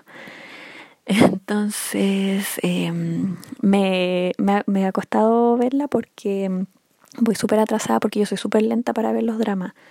Como siempre estoy viendo tanto al mismo tiempo, estoy viendo como ocho al mismo tiempo, como que avanzo lento. Y The Penthouse la agarré como en enero y todavía no he terminado de verla porque mm, avanzo muy lento. Veo como un capítulo cada dos días, tres días. Ayer vi dos y como que avancé. Pero me falta todavía, no he terminado la primera temporada. Obviamente ya sé todo lo que pasa porque internet está lleno de spoilers, pero eh, Estoy recién terminando la primera temporada y la segunda la vi a puro spoiler y obviamente la voy a ver porque quiero saber cómo se llegó a, dónde se llegó. Pero eh, me falta todavía para verla. Eh, probablemente cuando vea ya toda la segunda temporada y haga como un análisis más profundo, a lo mejor lo voy a estar eh, mencionando o voy a estar hablando de esto en un próximo capítulo. Pero básicamente eso es todo acerca de The Penthouse como les digo, un drama que está de infarto. Em, tengo entendido que la escritora es la misma de The Last Empress, que es, un drama que yo no vi, pero que leí que también era como muy así impactante, en el que actúa eh, eh, Yang Nara y Chin Sun Rock y Choi Jin Yuk. Se llama The Last Empress. Así que si quieren ver algo de esta misma eh, escritora, vean ese, ese drama también y quizás a lo mejor yo también lo vea cuando logre hacerle un espacio ahí entre todo lo que estoy viendo. Así que eso. Respóndanme las dos preguntas. Si ustedes creen que le va a llegar la justicia divina o el karma a estos personajes. Eh, ¿A quién odian más? ¿Cuál es su personaje favorito? ¿Cuáles son sus teorías para la tercera temporada? Eh, vimos que se apareció ahí en el último capítulo, eh, está de vuelta el papá de Jenny, que estaba en la cárcel, y dicen que probablemente él va a ser el villano para la tercera temporada. Eh, no sé en realidad qué esperar. Y había también otro personaje que me encanta el actor, que es On Oyuan, em, que ahí también era el hombre del avión eh, también a lo mejor no sé si eso fue solo un cameo o si va a aparecer en la tercera temporada. No sé realmente qué esperar para la tercera temporada porque como les digo, la primera se trató del caso de Minzola, la segunda se trató cuando en, algún momento como que murió, supuestamente murió Verona y, y bueno, también había muerto Surion, entonces como que la segunda temporada fue como un poco el alargue de la primera pero ya todo lo que, lo que ocurrió en la primera temporada se cerró ahora en la segunda. Entonces ya para la tercera temporada me imagino que van a empezar una historia nueva. O sea, va a ser un nuevo caso el que se va a resolver. No, no se me ocurre eh, cómo va a ser la continuación. Pienso yo, así como opinión muy personal, que a lo mejor em, ya meter personajes, tantos personajes nuevos, em, bueno, no sé, no sé qué tantos, pero como que ya iniciar una historia eh, aparte, o sea, como una historia nueva, no sé qué tan bueno sea.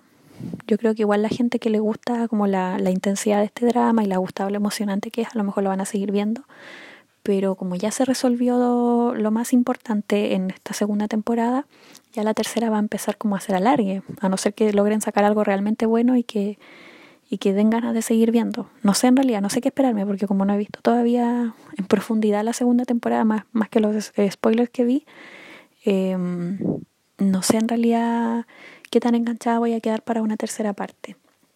Em, pero eso es em, cómo se le deja de llorar a Logan Lee, díganme ustedes, porque era el personaje que más me gustaba junto a Chim Surion. Eh, miren, personalmente a los, que yo más odio, los personajes que yo más odio son a Oyuni y Verona. Me carga Yuni porque encuentro que es súper como ambiciosa y es como de estas personas como, como lo que en Chile se diría como mojigata, como, como que se hace la mosca muerta y se hace la, como que ella misma se victimiza, pero en realidad no tiene un corazón tan noble como el que aparenta tener. Esa es como mi, percepción de Oyuni. Y de Verona me carga, me carga porque la encuentro que es una niña caprichosa, es una niña berrinchuda, que no toma en cuenta, en la primera temporada no tomaba en cuenta lo, lo mucho que afectaba a su mamá, todo esto por lo que ella había pasado em, anteriormente. Y ella como que seguía, seguía con su capricho, que quería ser cantante, entonces como que me, carga Verona, me carga. Como que en algún minuto cuando ella murió yo dije, ay, me carga. Y, como que estaba contenta con que hubiese muerto, pero después ya, revivió filo. Eh, esos como, son como los personajes que más odio, porque, por ejemplo, Seonjin y Yudante, si bien son malos, malos, son villanos malísimos, a mí me encanta cuando los villanos son así de, de malvados, me encanta porque eh, no se salen de su, de su moral como personaje y son malos sin remedio, me encanta que sean así. Eh, me decepcioné del, del doctor de Yun Chul en la segunda temporada eh, cuando vi que él había sido el culpable de la, entre comillas, supuesta muerte de Rona. me interesa ver el crecimiento de Seokyun de, y de Seokhun, de los gemelos, porque por lo que vi en los spoilers fue que ellos como que finalmente como que perdonaron y aceptaron a Chim Surion como su mamá. Em, entonces eh, quiero ver si al personaje como Kyun que era como súper mala, eh, finalmente logra como ver la luz y cambiar un poco, no lo sé. Eh, Haeun Biol em, está ya pero loquísima, no sé qué va a pasar con ella y quizás a lo mejor ahora la tercera temporada se enfoque un poco más en, en la familia de Jenny, como va a estar su, su, papá supuestamente, a lo mejor se va a enfocar más en Jenny, su mamá, eh, como va a girar quizás la historia en torno a ellos, a lo mejor esta vez va a ser Jenny la que, la que muera, no sé. Eh, por lo que leí dicen que Ayudante está aliado con el papá de Jenny, que él, él lo ayudó a salir de la cárcel, no lo sé. Así que Cuéntenme ahí sus teorías que tengan al respecto, díganme si les gusta este drama, si no les gustó, si, si fueron capaces de verlo, a lo mejor era muy, muy tóxico para, para algunas personas, que a lo mejor no es algo que, eh, dependiendo del estado de ánimo, a lo mejor no es algo como agradable de ver, porque como que más, uno más se enoja viéndolo que, que disfrutarlo. Pero igual tuvo como sus cosas lindas, por ejemplo, eh, Logan y Surión, la relación que ellos, el vínculo que ellos formaron, o también a lo mejor a los que les gustaba eh, Rona, a lo mejor les gustaba la pareja de Sokun y Rona. Eh, no sé, yo tengo mi, mi, chip tóxica que es la de Jenny con Miniuk, el hijo del, del abogado. y él es como súper despreciable, pero no sé, como que lo chipeo a ellos dos. Así que eso, ya le doy el cierre a The Penthouse. No nos queda ahora que esperar hasta junio. Espero que de aquí a junio me logre poner al día con la segunda temporada, termine de verla. Así que eso fue The Penthouse. Cuéntenme qué les pareció este drama tan infartante. Hay otros dramas que también se emitieron ahora en febrero, pero que no tuve la, la oportunidad de verlos por falta de tiempo. Eh, los tengo ahí pendientes para cuando tenga algún, algún espacio en mi agenda, que tengo siempre, estoy viendo como ocho dramas al mismo tiempo y a veces tengo que priorizar y otros los voy postergando. Eh, pero igual les voy a hacer su, su, mención especial porque si ustedes los han visto me gustaría que me cuenten eh, qué les parecieron. Estoy hablando de eh, She Will Never Know o también estaba como eh, Zombie Don't Put On That Lipstick, que en palabras simples era el nuevo drama de Rowan. Eh, para quienes siguen a Rowan o lo conocieron en su papel de Haru de Extraordinary You, eh, estábamos, muchos estábamos esperando este drama porque queríamos verlo eh, en un papel más maduro y Eh, de este drama, por cosas de tiempo, no, finalmente no pude verlo. Eh, solo vi el primer capítulo y luego no lo seguí. Y veía solamente los clips que me salían en Instagram. Eh, por lo que entendí el primer capítulo, se trata acerca de dos compañeros de trabajo que trabajan en una agencia de, de maquillaje, de cosméticos ella es la zombie, la persona como, como de mayor eh, antigüedad como laboral, y el juve, que es como el junior, el, el aprendiz. Em, resulta que él está enamorado de ella, le gusta, em, pero obviamente no se atreve a decírselo ni nada por esto que en el primer capítulo se habla como de lo que es eh, los romances de oficina, que los personajes comentan que cómo eh, será tener un romance con algún compañero de trabajo y como que eso está un poco mal visto. Entonces, em, para el, personaje de Robón, él como que admira a esta chica y que es unos años mayor que él y le gusta, pero la respeta y todo, pero no como que no se atreve a hacer nada. Es solo como que la mira a la distancia. Y eh, sucede que un día en que la estaba como siguiendo, eh, le descubre que ella tenía una relación con otro trabajador de la, de la misma oficina. Entonces para él es como un poco chocante primero descubrir que ella tiene novio y que es uno de los mismos trabajadores de la oficina cuando así como horas atrás habían hablado y ella misma dijo así como no, yo nunca tendría romance con alguien de la oficina y resulta que, que sí lo tenía.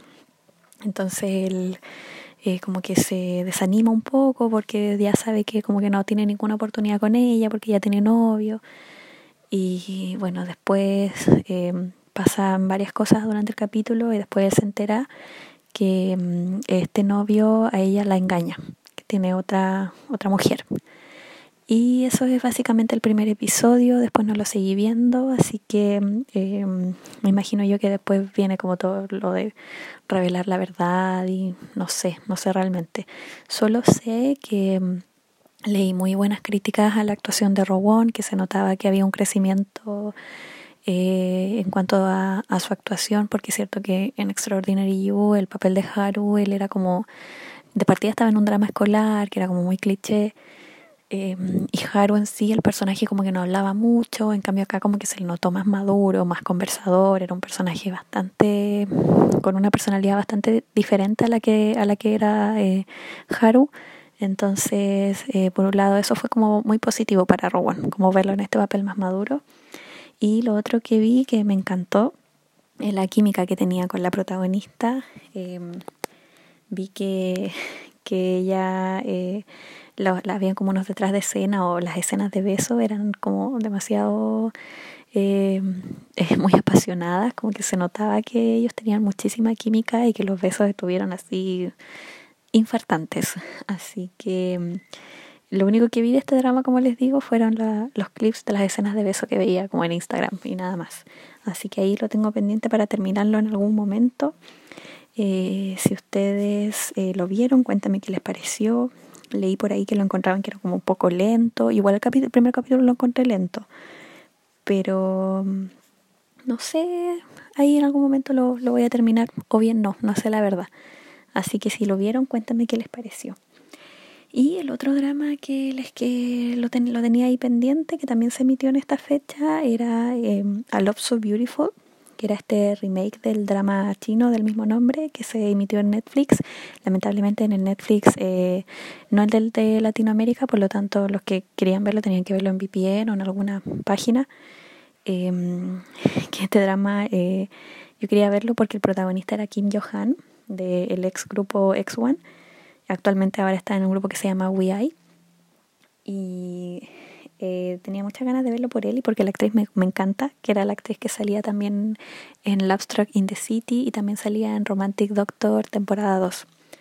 Entonces tenía muchas ganas de ver esta pareja, no había visto el drama chino, así que en realidad no, poco sabía de qué se trata Em, pero también por falta de tiempo al final no pude verlo, porque me, en la misma fecha me puse a ver Run On y Love in the City, entonces como que no, no alcancé. Lo siento Kim Johan, te amo, pero no, no pude ver el drama.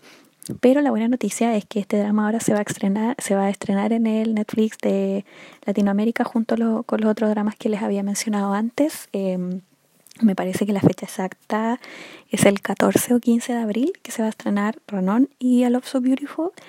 Y Love Struck in the City leí por ahí que tenía fecha como para el 26 de abril.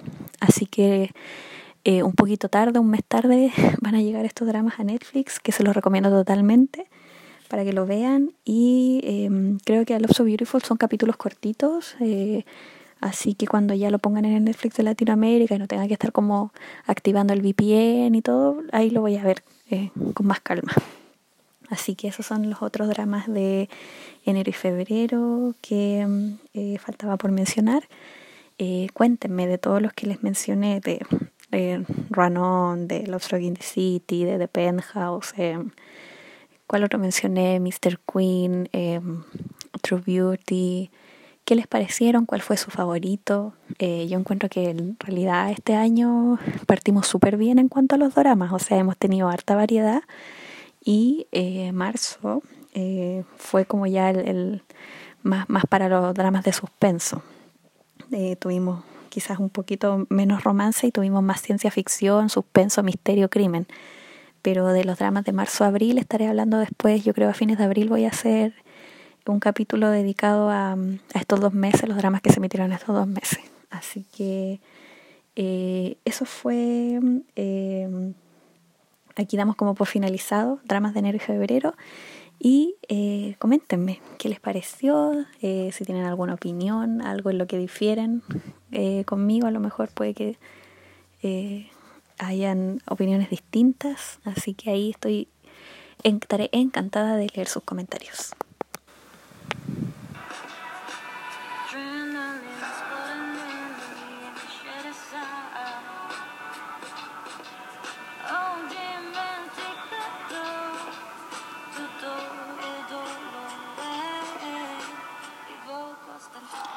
Bueno, y finalmente el highlight de este capítulo, lo que más tenía ganas de comentar, eh, hace días que quería hablar de este capítulo, tengo hartas hojas con varias notitas, eh, porque en un principio había pensado como hacer un resumen y llegué como hasta el capítulo 8 anotando así como todo en detalle, pero ya después eh, dejé de anotar y dije yo mejor disfruto esto, así que Ahí tengo hartos apuntes y cosas de las que quiero mencionar. Em, estoy hablando de Vincenzo o Vincenzo, este drama que se encuentra en Netflix y que en este minuto, al igual que The Penthouse, es también el, el drama del momento, em, que marca también el regreso de Song Joong Ki.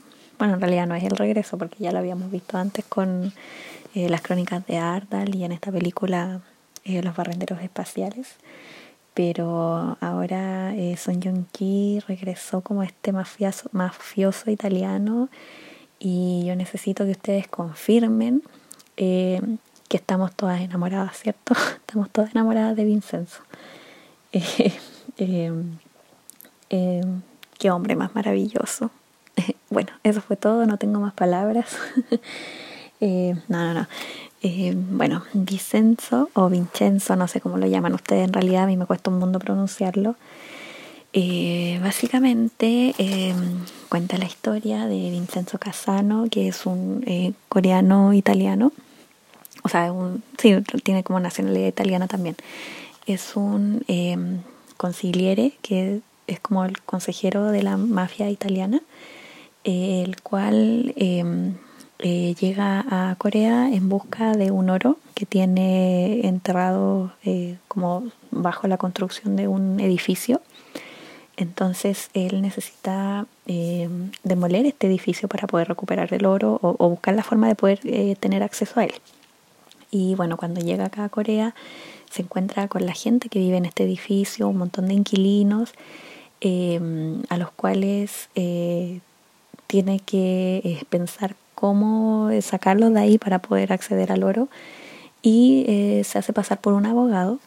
Entonces se encuentra que estos inquilinos están como sufriendo un problema porque hay un, una empresa gigante, un, un, conglomerado grande que se llama Babel, que quieren, están como en planes de reurbanización, entonces quieren como demoler este edificio y poder quedarse como con el, el terreno.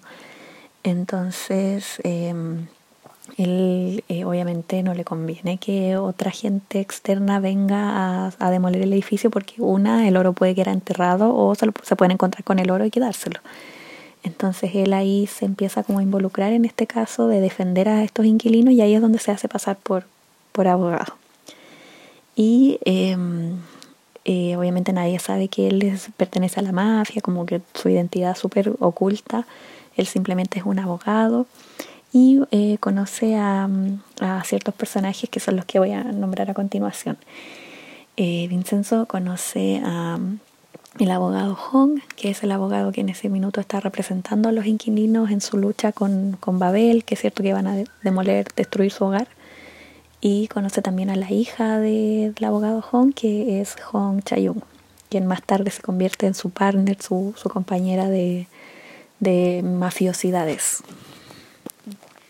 Bueno, y Vincenzo se encuentra con toda una conspiración que hay detrás de, de lo que es este conglomerado, este grupo Babel, eh, partiendo por el bufete de, abogados Busan, en el cual trabaja al principio Hon Chayung y son como los eh, enemigos de, del bufete de abogados que tiene el papá, que se llama bufete Jipurai.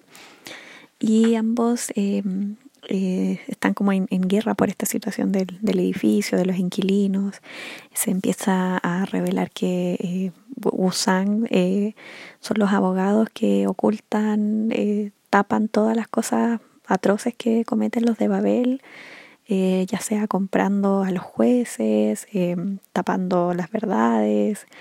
Todos los problemas que ellos enfrentan, estos abogados corruptos se encargan de limpiar y no dejar rastro de nada.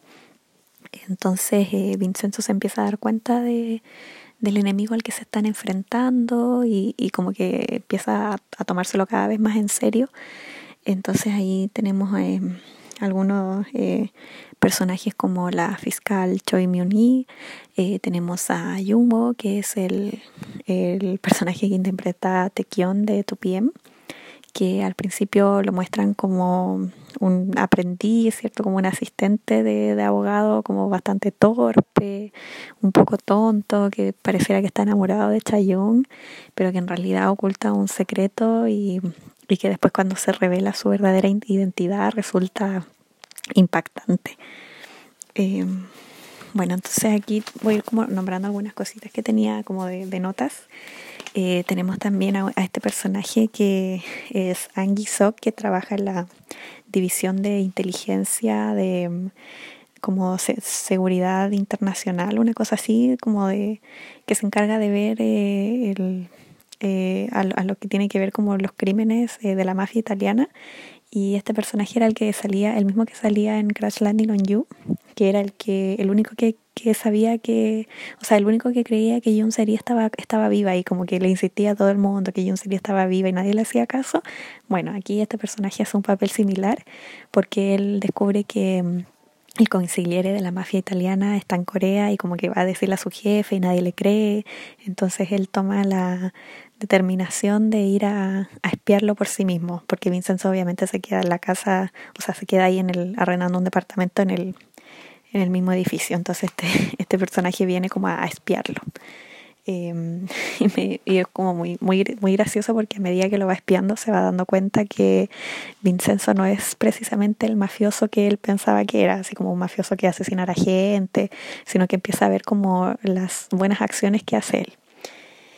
Eh, bueno, tenemos entonces al principio los primeros capítulos, nos muestran ahí, aparte del, tema del edificio, nos muestran que hay un caso eh, relacionado con eh, Babel, que una de sus subsidiarias son los fármacos Babel, en el cual hay un, un problema ahí que un sujeto de prueba que había con respecto a un fármaco que estaban desarrollando eh, huyó durante la, la cuarentena y, y hay ahí una situación por una droga que ellos estaban haciendo que querían hacer pasar una droga por un, un analgésico que en realidad era un narcótico. Y los sujetos de prueba estaban falleciendo, estaban experimentando síntomas, entonces ahí obviamente el bufete Busan empieza a intentar tapar esta situación. Eh, entonces los primeros capítulos como que se basan en este caso de, de los fármacos Babel. y esta droga que ellos están desarrollando que es la RDU o RDU. Eh, también nos muestran em, la creatividad que van teniendo eh, como, abogados para resolver esto. Eh, por ejemplo, una de las escenas más memorables fue cuando eh, les tenían que venir a demoler el, edificio y como que tenían la orden ya así como que listo y se le ocurrió em, resolver esto haciendo esta fiesta siciliana que lo encontré súper creativo y que vemos esta escena donde Vincenzo está como a lo Great Gatsby em, y va y, se acerca a Chayun y como que le ofrece una copa mientras está así como toda la, la fiesta alrededor. Lo encontré demasiado genial. Eh, también me reí mucho con las escenas al principio con el cocinero estafador porque dentro del edificio, bueno, tenemos varios personajes. Tenemos a una pianista, tenemos a un, a un actor que intenta como interpretar un zombie, tenemos a una cocinera, tenemos al, al a un, como sea, un sastre, tenemos a un cocinero, supuestamente un cocinero italiano, y que resulta que al final no es un cocinero, es como un cocinero chanta, como estafador, porque Vincenzo obviamente va a su restaurante pensando que va a comer comida italiana y resulta ser que el tipo no tiene idea de comida italiana. Entonces también al principio me reía mucho de eso. Y eh, como les decía también, el investigador que lo, lo está espiando y ve que Vincenzo, más que ser un mafioso, en realidad lo que hace es eh, educar a los delincuentes y los ayuda, por ejemplo, como que malinterpreta algunas cosas. Entonces, por ejemplo, ve que Vincenzo va a donde están los budistas y les lleva así como mantas de calefacción. Entonces el tipo que lo está espiando dice así como, oye, este tipo, él es un buen tipo y lo empieza como a admirar y ve que, que como que en realidad es una buena persona. y en realidad Vincenzo solo lo está haciendo porque justo ahí abajo donde está lo, el monte, o sea, el monte, el templo budista, em, está justo el oro ahí debajo. Entonces, em, eso empieza a ser como súper divertido. Y bueno, Vincenzo forma una especie como de alianza con el abogado Hong, que era el, el, el papá de la protagonista que sale en los primeros capítulos. Y empieza como a empatizar con él, como que Em, hay una parte donde él dice, eh, que está conversando con él y dice, estos días entendí el sufrimiento de, de los débiles, por eso me enojé tanto. Eh, Vincenzo comienza a ver el otro lado de las injusticias y empieza como a simpatizar con los inquilinos, como lo que a ellos les pasa, se empieza como a involucrar más con, con la situación que ellos están viviendo, él como supuestamente abogado, si bien él está ahí por, por el interés del oro, empieza como a, preocuparse genuinamente por lo que estas personas están atravesando y más aún porque el abogado Hong le deja como una enseñanza eh, como de vida súper importante, eh, porque él le cuenta que él dice que no defienda a sus clientes, eh, sino que les ofrece una soga para salir del pozo porque el abogado Hong era un hombre súper honorable, como que se preocupaba mucho por las personas, por ayudarlas, como que había ayudado a mucha gente. Y, y él, eh, eh, en el fondo, es, es como un abogado de, con ética y, y de ¿cómo se dice?, de vocación, un abogado de vocación, a, diferente, a diferencia de los del bufete Busan, que son eh, abogados por, por dinero. El, el, abogado principal, que no me acuerdo cómo se llama, de lentes, y la misma fiscal están ahí solamente por el dinero y por ganar poder, porque saben que defendiendo a Babel eh, van a tener todo lo que quieran. Eh, entonces, em, eh, obviamente a los de, los de Busan no les importa que gente muera en el proceso de defender a Babel, o sea, no están ahí con que gente, con esto mismo que había pasado de los fármacos, eh, no les importa que tengan que matar a gente para ocultar las atrocidades que comete Babel. Eh, entonces también ahí nos muestran en, el primer capítulo que hay una especie como de luchas de ideales entre el papá y la hija, entre el abogado Hong y, y Chayun respecto a, evacuar a los inquilinos o no, porque como les decía al principio, Chayun trabajaba para el, para el bufete Busan eh, y sabía, sabiendo que ellos eran corruptos y que querían ganar dinero, mientras que el abogado Hong, eh, al contrario, lucha por la gente. Él, o sea, él es un, un abogado de, de, oficio y es parte ahí del, del comité anti-urbanización. Eh, también eh, vemos también respecto a lo, que les decía de Vincenzo, vemos unos sueños que tiene él en los primeros capítulos donde sale como recordando eh, algunos crímenes que cometió, matando gente y, y como asumir un poco, asimilar que él es un mafioso italiano y que ha cometido cosas espantosas y que las otras personas no tienen idea. O sea, como que el abogado Hong está confiando en él sin saber que Vincenzo en realidad puede no ser una buena persona. Em, también eh, nos muestran a otro personaje que es como el, supuestamente el presidente de, Babel, que es eh, eh, Yang Em, que lo interpreta Kwak Dong Jong, que yo necesito, de hecho lo tengo así como literalmente escrito aquí, dice, por favor habla de Kwak Dong Jong en traje. Por Dios que se ve bien este hombre vestido así, en traje como presidente, encuentro que su papel es demasiado genial, es como uno, en realidad todos los actores, todo el elenco están demasiado geniales, pero él me encanta porque encuentro que esto de representar al, al presidente o, al hermano que está como todo el tiempo nervioso, aterrado, alterado, al, al hermano marioneta, ¿cierto? Encuentro que está haciendo un trabajo pero increíble en su actuación y que se ve bien en traje. Eso es como algo súper importante, no podía dejarlo pasar. Eh, entonces, eh, como les decía, el abogado Hong y Vincenzo como que crean una especie de vínculo cuando están trabajando juntos por esto de, la demolición del edificio. Em, y el abogado Hong le, presenta a Vincenzo a una mujer que está en la cárcel, que fue acusada injustamente de homicidio y que está presa y que resulta ser eh, la mamá de Vincenzo. Y el abogado Hong lo sabía. Entonces, eh, Vincenzo como que sentía como cierto resentimiento a su mamá. Vemos en algunos momentos algunos recuerdos de él cuando su mamá lo abandona. Em, que si bien más tarde después se resuelve la razón de por qué la mamá lo, abandonó en el orfanato y por, qué él fue a parar a Italia en el fondo, em, se debía a que la mamá eh, sufría de abuso sexual por parte de, un, de su empleador y y fue acusada injustamente de homicidio porque ella también estaba sufriendo una enfermedad, entonces eh, prefirió ir a la cárcel, asumir la culpa, ir a la cárcel, pero lo hizo como también para, sabiendo que se iba a morir y también para proteger a su hijo enviándolo lejos. Entonces, em, eh, aquí también vemos como todo el trasfondo que hay en la historia de Vincenzo porque él es una persona como tan reacia a abrir su corazón a los demás porque ya tenía ese antecedente de que la mamá lo había abandonado, ¿cierto? Que vivió, creció en una familia italiana que mm, a lo mejor no era el mejor ambiente para un niño y, pareciera que no, no, no que es una mala persona, sino que como que tiene miles de muros construidos a su alrededor. Entonces de, pronto él llega a este edificio con estos inquilinos que son súper locos, la misma, el mismo abogado en, en, quien ve a lo mejor una, un poco como una figura paterna o alguien en quien confiar y, bueno, pasa lo que pasa. Eh, finalmente el abogado, eh, el abogado Hong muere, es asesinado por, los del bufete Wusan. Em, y esto es como el primer detonante que él tiene em, como para ya empezar a tomar cartas en el asunto en serio respecto a la, lucha contra, contra Babel. Em, la, entonces ahí eh, él tiene, antes de que el abogado muriera, ellos tienen una conversación en la que él eh, dice, se necesita un demonio para ahuyentar a otro demonio. O sea, un monstruo contra un monstruo que viene siendo, ¿cierto? Esta como metáfora o como analogía entre Vincenzo, un Vincenzo siendo como un mafioso, un monstruo, un villano, un demonio, y contra Babel, que también son los otros demonios. Entonces, la única forma de poder destruir esta, este grupo tan...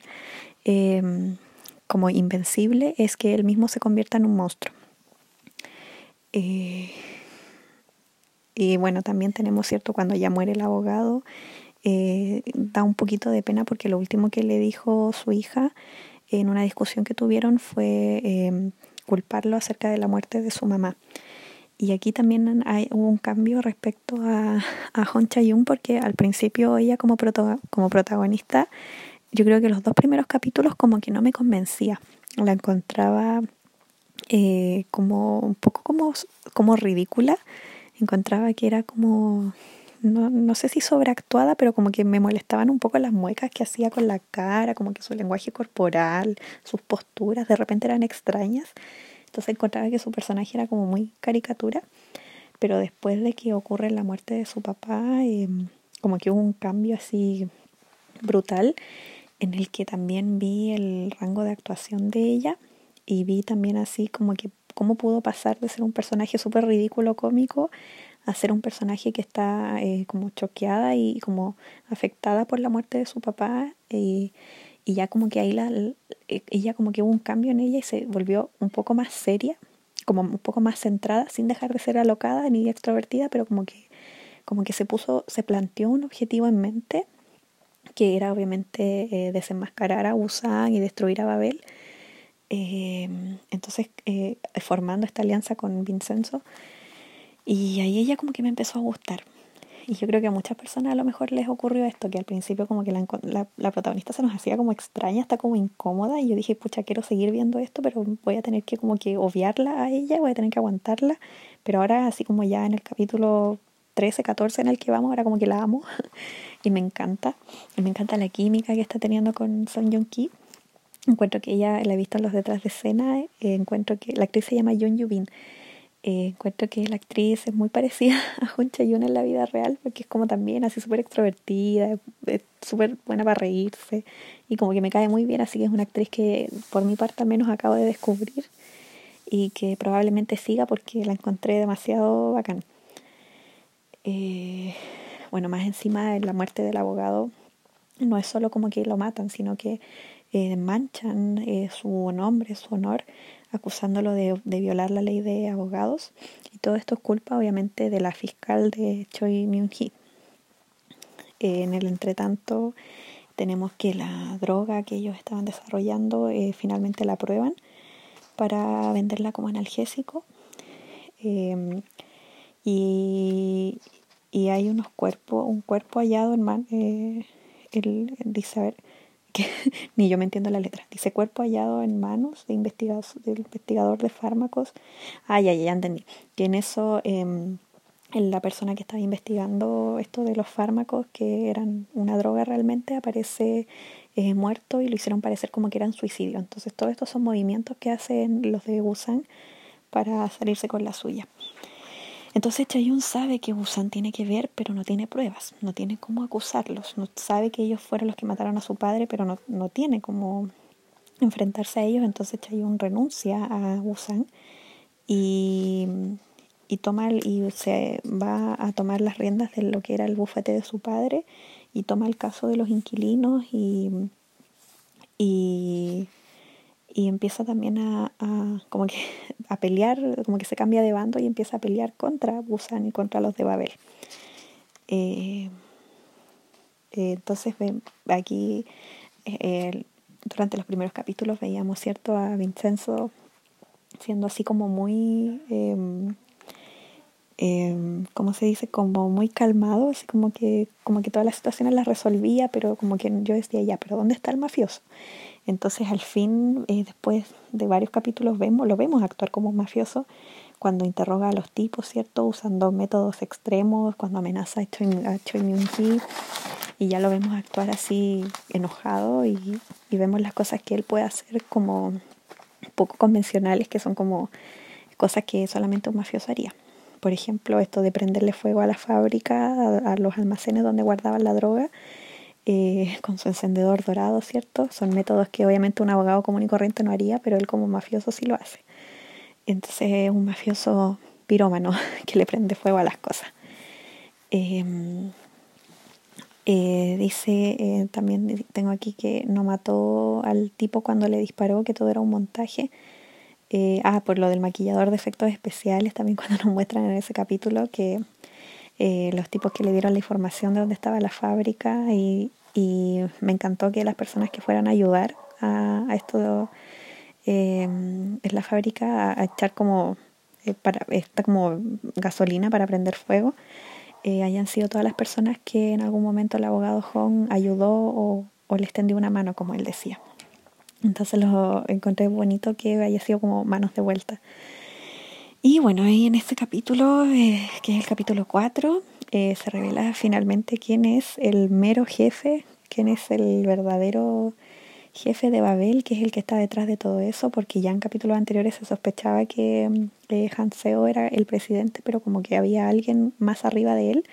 Entonces se revela que el verdadero jefe es eh, Yang Jung-woo, que es este como aprendiz torpe que había en Gusan, em, pero que en realidad es una identidad falsa porque él es el verdadero jefe de, de Babel, el villano más villano. Y que la revelación es súper genial porque es como que uno no se lo espera y también ver la dualidad de él como actor, de ser como alguien torpe, divertido y de repente verlo como un villano, psicópata, loco, eh, realmente es muy genial. Eh, eh, también vemos ahí la relación que tiene él con su hermano, que ellos dos son hermanastros y que a su hermano menor lo usa como una marioneta. Entonces vemos en el episodio 5 que Jan Hanseo empieza como a despertar un poco, em, como que se empieza poco a poco a cansar de que su hermano mayor lo ocupe como marioneta y lo amenace, ¿cierto? Y, o hasta lo golpee. Y él hay una parte que dice, me alegra ser solo una marioneta porque puedo cortar las, las cuerdas. Entonces a uno le hace pensar que em, si acaso él en algún momento eh, va a ponerse bien sus pantalones y dejar de tenerle miedo a su hermano y se va a vengar, se va a rebelar. Em, uno da a pensar que a lo mejor, eh, uno cree que a lo mejor Vincenzo y Chayun van a poder derrotar a, al líder de Babel, pero puede ser que a lo mejor él caiga a manos de su propio hermano, que su hermano ya se va, lo va a llevar a un punto límite en el que él ya se va a hartar de, de los malos tratos y, y capaz que sea él quien lo mate. No sé, eso es como una, una teoría. Eh, bueno, siguiendo después con el capítulo 5, ellos atacan a Químicos Babel. Em, durante, eh, durante estos primeros capítulos yo me preguntaba si eh, Yang Jung tenía doble personalidad. Eh, él sabe que Chayun fue lo que lo, la, que lo castigó y que ayudó a provocar el incendio. Entonces yo me preguntaba, en los primeros capítulos me preguntaba así como, ya, pero él primero lo veíamos así muy como el, el, asistente tonto y después lo veíamos como el malo. Entonces yo decía, a lo mejor este hombre tiene doble personalidad y no sabe, tiene algún trastorno, pero después ya más adelante vemos que no, que era loco, psicópata nomás. Y que eso de ocultar su identidad en realidad lo hacía a propósito. Eh, entonces me da mucha risa ver, por ejemplo, en esa escena donde él y Vincenzo están compitiendo por quién tolera más la comida picante. Eh, lo encontré como súper hilarante. Me gusta mucho la comedia negra que maneja este drama. Y eh, también cuando empiezan a castigar a los involucrados en el caso de Químicos Babel y a todos los afectados. Entonces esta alianza que se forma entre Chayun y Vincenzo la encuentro eh, que se va haciendo cada vez más potente. Em, y bueno, también siguen con el caso de, la, de esta droga, ¿cierto? De los fármacos, porque resulta que esta, esta droga eh, provoca leucemia. Entonces vemos ahí al, al, doctor, abogados, todos intentan como encubrirlo. Eh, y, y, el caso en el fondo siguen ellos tratando de, de derrotar a Farmacofabel. Eh, tengo aquí otro apunte que dice, no puedo con Son Jong Ki, es demasiado lindo. Cuando es que su cara de bebé, es que, no sé, no sé cómo decir eh, lo maravilloso que es, lo guapo que se ve con ese peinado, vestido de traje, más encima sus trajes siempre como que combinan con los de Chayun, los dos como que visualmente son como súper potentes ellos dos como pareja, me encantan, como dúo, son como una dupla dinámica.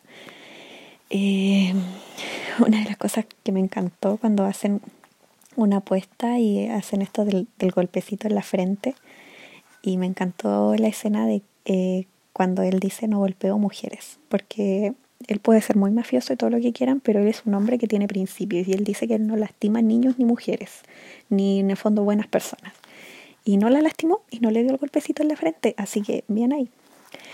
Entonces aquí, eh, bueno, como estos son apuntes de los primeros capítulos, yo me preguntaba, lo puse aquí, eh, que si acaso será necesario el romance, porque yo encontraba que la trama era súper interesante y divertida sin necesidad de, forzar un romance entre ellos, porque encontraba que ellos dos tienen como dupla de, trabajo, eh, tenían súper buena química y todo, pero como que en ese entonces, estoy hablando capítulo 5 o 6, como que sentía que a lo mejor el romance no era necesario. Y de hecho como que todavía lo pienso, como que digo, o sea, si bien me encantan y los ultra chipeo, como que digo, estaré bien si se da el romance como si no se da como si a lo mejor solo lo dejan con las pequeñas cositas sutiles que nos han mostrado, como miraditas, abrazos y cosas así. eh, estaré bien porque encuentro que el drama ha sido súper bueno sin necesidad de romance, como que solo con cositas sutiles, pero si se da, o sea, voy a estar más que encantada. Y después del capítulo de hoy donde se besaron, a lo mejor era actuación y todo, pero después del capítulo de hoy ahora como que la relación que se ha ido dando entre ellos dos es muy de esposos, como que, entonces como que están casados, pero no lo saben, no saben todavía que están ya ultra casados.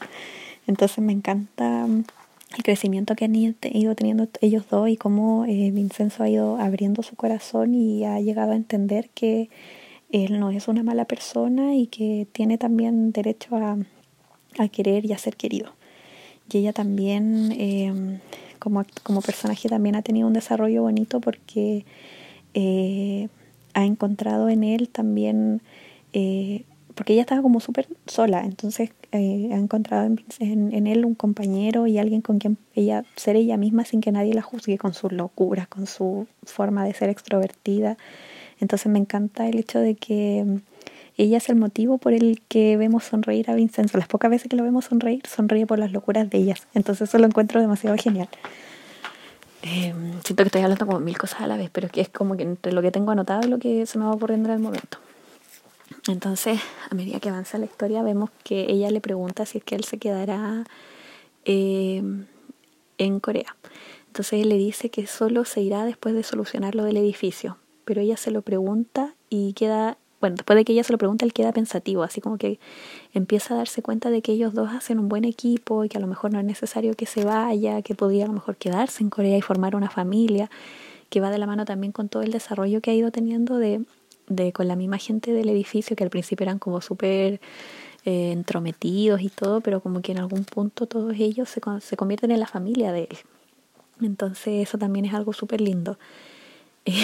eh, me dio mucha risa también una escena cuando el, chef del restaurante eh, le da comida preparada por su mamá y Vincenzo finalmente lo aprueba y pone el pulgar arriba. me dio mucha risa.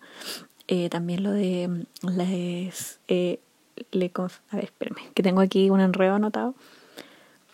Mm, ah, cuando ellos dos van caminando y luciendo... Ah, cuando llegan al juicio y llegan así caminando y luciendo súper poderosos, ¿cierto? Se bajan del auto y tienen esta entrada así como de película. Eh, y bueno, dice, hay, una, hay una frase que dice, parece Choi Myuni, que dice, los débiles usan su posición de débiles para hacer quedar mal a los ricos. Y puse aquí la odio, eh, refiriéndose ella a las víctimas de los químicos Babel, los que habían sido víctimas por la droga que Choi myung es un personaje súper detestable. Eh, bueno, ahí eh, Son obviamente les dice en italiano, porque por Dios, cuando este hombre habla en italiano, eh, cuando dice se necesita un demonio para ahuyentar a otro demonio. Eh, bueno, ahí después en el episodio 6 fue muy gracioso cómo lograron evadir el juicio. Eh, fue como una muy guerra eh, donde todo se vale, ¿cierto? Fue como un chiste desde que Chayun la vemos desmayarse, después se corta la luz, después hay avispa gigante. Eh, fue como muy todo bien extremo, eh, muy así como al estilo mafia. También tengo otro punto aquí que dice, amo cuando eh, Jan Jungwo habla en inglés, cuando dice hey boss, o, o en general las oraciones que se mandan en inglés eh, bueno, Tequion de, el, actor eh, de Tupiem, él habla, él habla fluido en inglés, entonces como que me gusta mucho su acento y me encanta su, ya lo dije, me encanta su dualidad. eh, también, eh, bueno, después de que ya había obviamente fallecido el abogado y todo, el, el abogado Hong, eh, Vincenzo eh, va a visitar a la mujer em, que estaba en la cárcel y, y, bueno, él sabe que ella es su mamá, pero ella no sabe que él es su hijo. Entonces le dice que, primero le dice que nadie más volverá a visitarla y le pregunta por su esposo. Entonces al principio como que él le guardaba rencor es a su mamá por haberlo abandonado.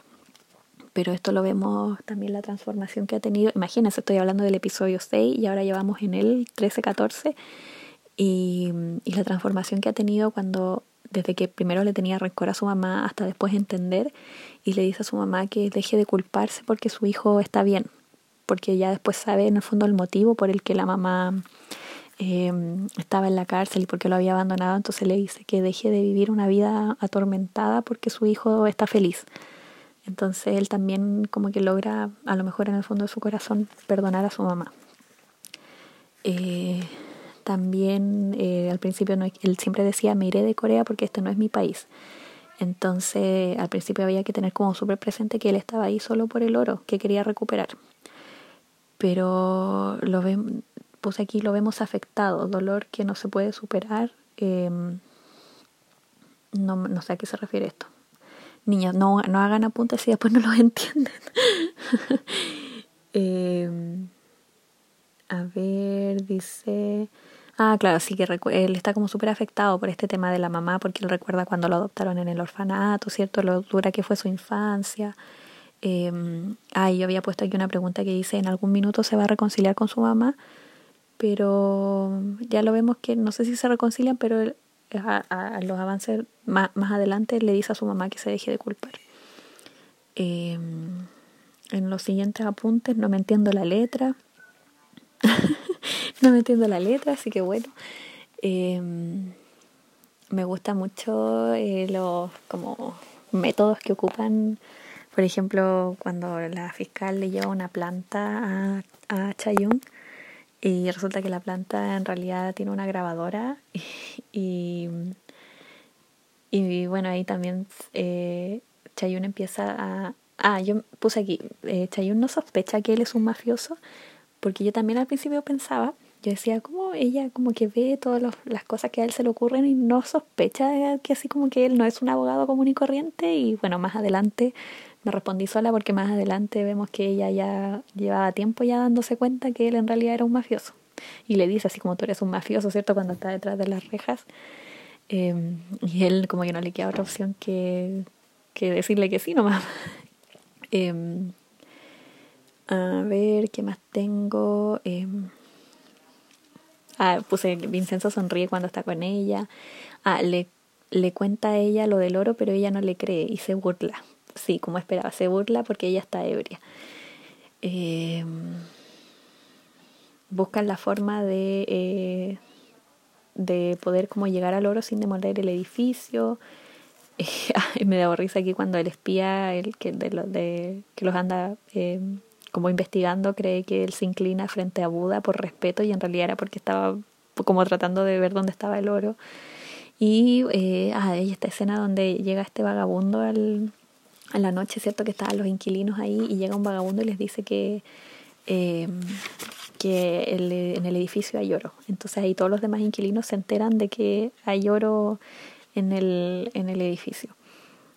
Eh,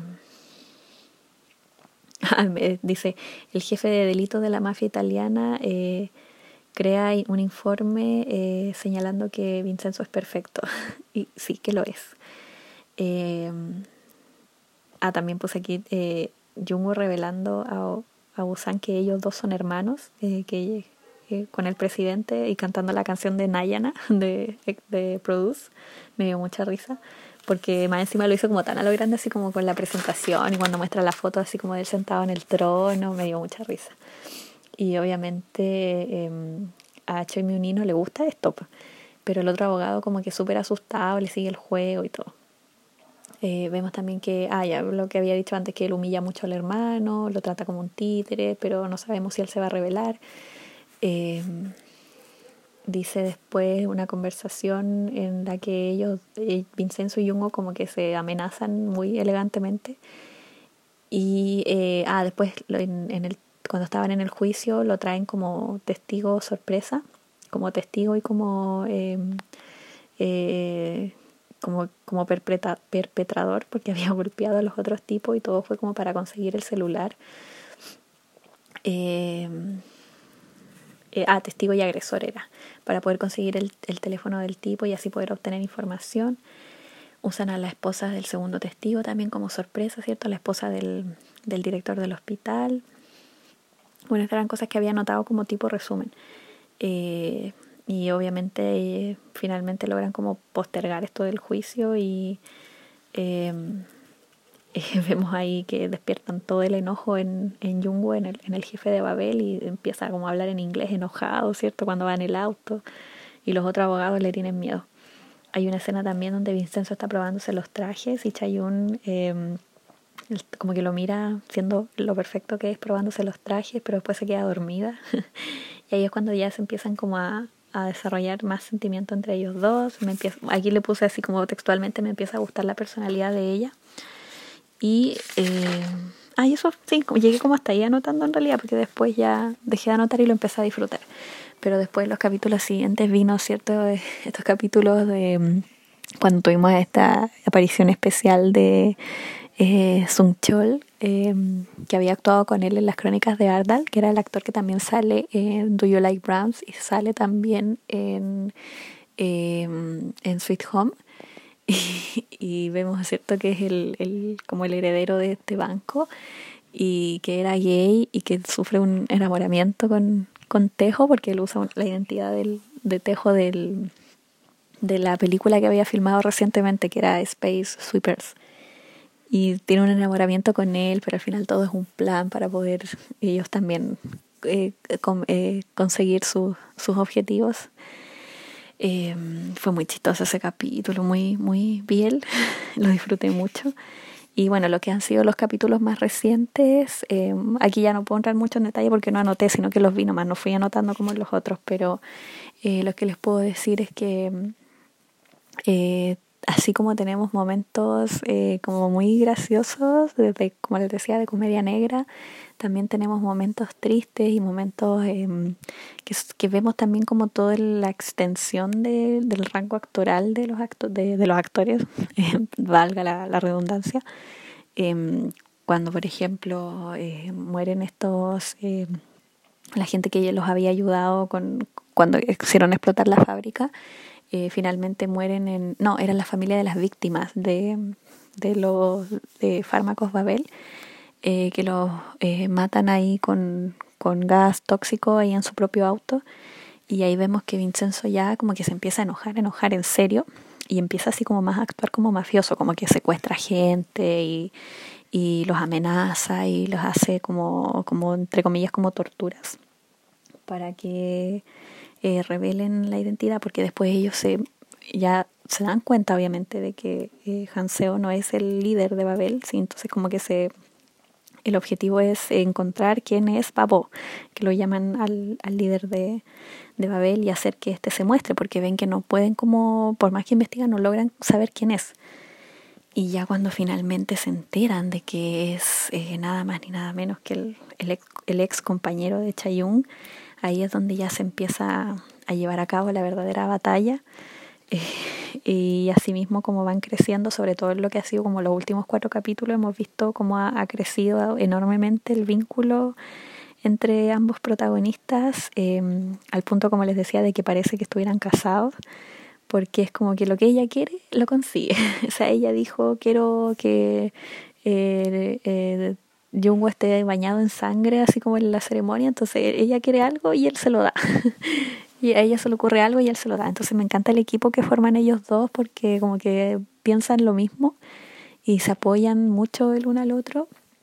Y, bueno, me dio mucha risa esta escena cuando eh, ella le dice que lo va a abrazar para saber si su corazón se agitó porque estaba preocupado por él o por si era que tenía sentimientos y como que lo abraza y él y en ese abrazo él se da cuenta que al final ella como que estaba haciendo la prueba, pero en realidad lo estaban probando a él porque como que al principio sonríe, pero después como que pone cara de preocupado porque a lo mejor sintió que su corazoncito también latió, no sé. Entonces él también se está empezando a dar cuenta quizás que él también a lo mejor tiene sentimientos por ella, porque se preocupa. Eh, cuando le dice que no la quiere dejar eh, luchando sola esta guerra y y los dos actúan como si fueran esposos, están súper casados ya. Entonces, como les digo, ahora último, en el, en el, capítulo más reciente, no lo he visto aún, solo vi el spoiler de que ellos parece que fingen eh, que él le pide matrimonio y se dan un beso. Ella toma la iniciativa y lo besa y él después la besa de vuelta y fue... Yo vi el video y grité y lo repetí mil veces, así que terminando este capítulo me voy a ir a, a ver el capítulo del día de hoy. Así que, hoy es que es que en realidad hay tanto que decir de Vincenzo y yo perdónenme los poca coherencia de todo lo que acabo de decir porque como les dije me iba guiando por las notas y a lo mejor tendría que haber hablado espontáneamente de todo, pero es que son tantas cosas las que se pueden mencionar porque hay que hablar, hay que hablar de los inquilinos, hay que hablar de la pianista que no era pianista, que era una hacker, hay que hablar de eh, de cuando le hicieron, se enteraron, cuando, es que es que son muchas cosas, hay que hablar cuando jugaron a la mafia y resulta que después lo, a él lo toman detenido y le dicen, usted es el mafioso, y le dicen, no, pero si es por el juego, hoy que me reí. Y después cuando ya todos se enteran de que él era de la mafia y le, y le dan la bienvenida así como señor col salada, hoy qué manera de reírme. Que los inquilinos como que se lo tomaron súper bien porque lo tomaron como que ya él es un mafioso pero va a estar de nuestro lado, entonces como que le empiezan a, a hacer la pata, como se dice aquí en Chile, que es como que como que lo tienen quieren tener en buena para poder como sacar provecho de él. O cuando le cuentan lo del oro y le dicen así como en este edificio hay oro y Vincenzo así como atacado porque descubrieron lo del oro y ve que ya va a tener que compartirlo con ellos. Hoy pero es que como que no sé como que los planes que tiene él no, no salen como él quiere como lo, lo que respecta al oro. Al final no sé qué va a pasar con el oro. Eh, eh, bueno también la entre comillas la traición que tuvo de Mr. Cho que era el, compañero, ¿cierto?, que estaba ahí investigando con él lo del oro. Eh, es que hay, mucha, hay muchas cosas que mencionar y no puedo extenderme más en este capítulo porque si no me va, a, me va a salir como de tres horas, pero yo les prometo que cuando Vincenzo termine voy a hacer el, el review final porque parece que quedan varios capítulos todavía. Eh, no sé, veo que la gente dice, no, si todavía quedan como 8 o 6 capítulos, no sé dónde leyeron que esto va a tener 20 episodios, según yo tiene 16 pero a lo mejor va a tener más y si es así mejor. Así que eh, creo que Vincenzo también merece a lo mejor un capítulo aparte porque son demasiadas cosas las que hay que decir y yo sé que en este momento hay muchas cosas que se me están quedando afuera, que se me están olvidando, pero eh, me trago mis palabras cuando al principio dije que no sabía si, no estaba segura si me iba a si era necesario el romance entre ellos dos. Eh, ahora eso, eso yo lo pensaba hasta ayer así como ya, pero si hay romance bien, si no hay romance no, porque igual la historia está bien así, como que de hecho creo que en los mismos como carteles promocionales en, la, en los cuadros de relaciones no salía como que iba a tener romance, de hecho el drama lo clasifican como acción, comedia, pero no tampoco dice romance, entonces dije, no voy a esperar que haya una relación entre ellos dos, porque parece que no la va a haber. Pero, o sea, ya después del capítulo de día, que esperan? O sea, yo necesito que ellos sean pareja. Entonces, eh, eh, estoy súper intrigada por saber qué va a pasar. Necesito respuestas, necesito que Hanseo se una a ellos, por lo que vi de los adelantos. Como le digo, no he visto el capítulo, pero vi en los adelantos que eh, parece que Hanseo se va a unir a Vincenzo para poder derrotar a su hermano. Quiero ver cómo va a ser que va a caer el líder de Babel, ¿cierto? La, caída del ángel, que mostraban en una foto, en una publicación que vi, mostraban la, la, como hacían la comparación de un cuadro de cuando salía Vincenzo como amenazándolo con la pistola en la frente y pues mostraban así como los ojos furiosos y, lloros, y llorosos de, de Jungwoo eh, lo comparaban con el cuadro de la caída del ángel. Así que creo que el drama también tiene muchos simbolismos que, lo, que los he visto, así como que he leído en alguna parte, los voy a investigar más a fondo. Eh, los simbolismos que tiene, los toques de, de comedia negra, de no sé, todo este drama está demasiado bueno, por favor véalo, yo se lo recomiendo a todo el mundo, está súper entretenido, tiene muchísima acción, tiene muchísimos momentos icónicos, ¿cierto? Como la, la entrada de, de ellos dos al, al cuando llegaron al juicio, ¿cierto? Eh, muchas cosas que se me, se me están pasando en este momento, ¿cierto? Cuando juegan así a, cuando por ejemplo ella va y le, le, quiere dar el golpecito en la frente, pero lo termina golpeando y lo tira hacia atrás. Eh, el trío que tienen ahí con Mr. Nam también, con el señor Nam, el, el equipo que hacen ellos tres.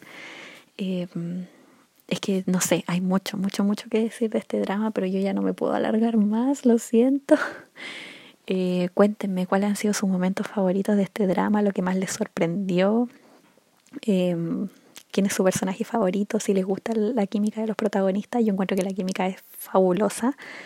Eh, han sabido eh, llevar esto de de ir así como paso a paso, como de mostrarnos cosas sutiles, desde miradas, así como cositas muy pequeñas, pero que ya son, insisto, están ultra casados, los dos están ya. Yo necesito que ya eh, Vincenzo finalmente se dé cuenta de lo que siente por ella y acepte formar una familia o y quedarse ahí en, en, Corea y no irse. Ahora yo no sé la verdad en realidad qué nos podemos esperar. Hace un rato tenía como una teoría que era que mm, yo siento que aún así con todo lo que hemos visto, siento que todavía no despiertan al ver al monstruo. Siento que todavía Vincenzo no ha, no ha llegado a su a su punto máximo de maldad. Y siento que el de, puede ser, como conociendo cómo es el mundo de los dramas, puede ser que eh, para poder eh, detonar a Vincenzo y que sea realmente malo y así como que vaya arremetiendo contra todo, así contra Babel, eh, solo podría pasar si es que Chayun llegara a morir. Y que por favor que no pase, así como que odienme si es que, si que lo estoy como, ¿cómo se dice? Como una premonición. Em, ojalá que no llegue a pasar, pero siento que ese sería como el detonante, que sí, que si Chayun llegara a morir o le hagan creer que está muerta, ahí como que Vincenzo se va a descontrolar, porque en este momento todavía lo siento que está muy controlado, muy contenido, como que no se sale así de su seriedad, ¿cierto? Del que él es como súper así recto, pero yo necesito que se vuelva loco. No loco como, como el otro psicópata, pero necesito que, que se convierta en un verdadero monstruo y me da, me da miedo pensar que eso se puede, puede ocurrir. Eh, a partir de la inminente muerte de Chayun, que esperemos que no pase. Esperemos que no pase y que sea un final feliz, pero la verdad no sé qué esperar. Así que eso sería entonces todo el capítulo del día de hoy. Me alargué mucho más de, lo que tenía previsto, lo siento. Em, fueron 45 minutos, casi 50 minutos solo, solo hablando de Vincenzo. A lo mejor debía haberlo hecho un capítulo aparte eh, perdónenme los cortes, pero resulta que mi teléfono de repente se le da la tontera y, y no graba. Así de hecho intenté un montón grabar este capítulo porque de repente hablaba, hablaba, hablaba, veía el celu y no había grabado nada. Entonces eh, tengo que ir cortándolo y después juntar las partes y medio trabajo. Pero eso, eh, apóyenme dándome like en YouTube, por favor. Eh, déjenme comentarios, síganme en Instagram, Dramas En YouTube me encuentran con el mismo nombre, en Spotify. Compartan el link con sus amigos, con quien sea.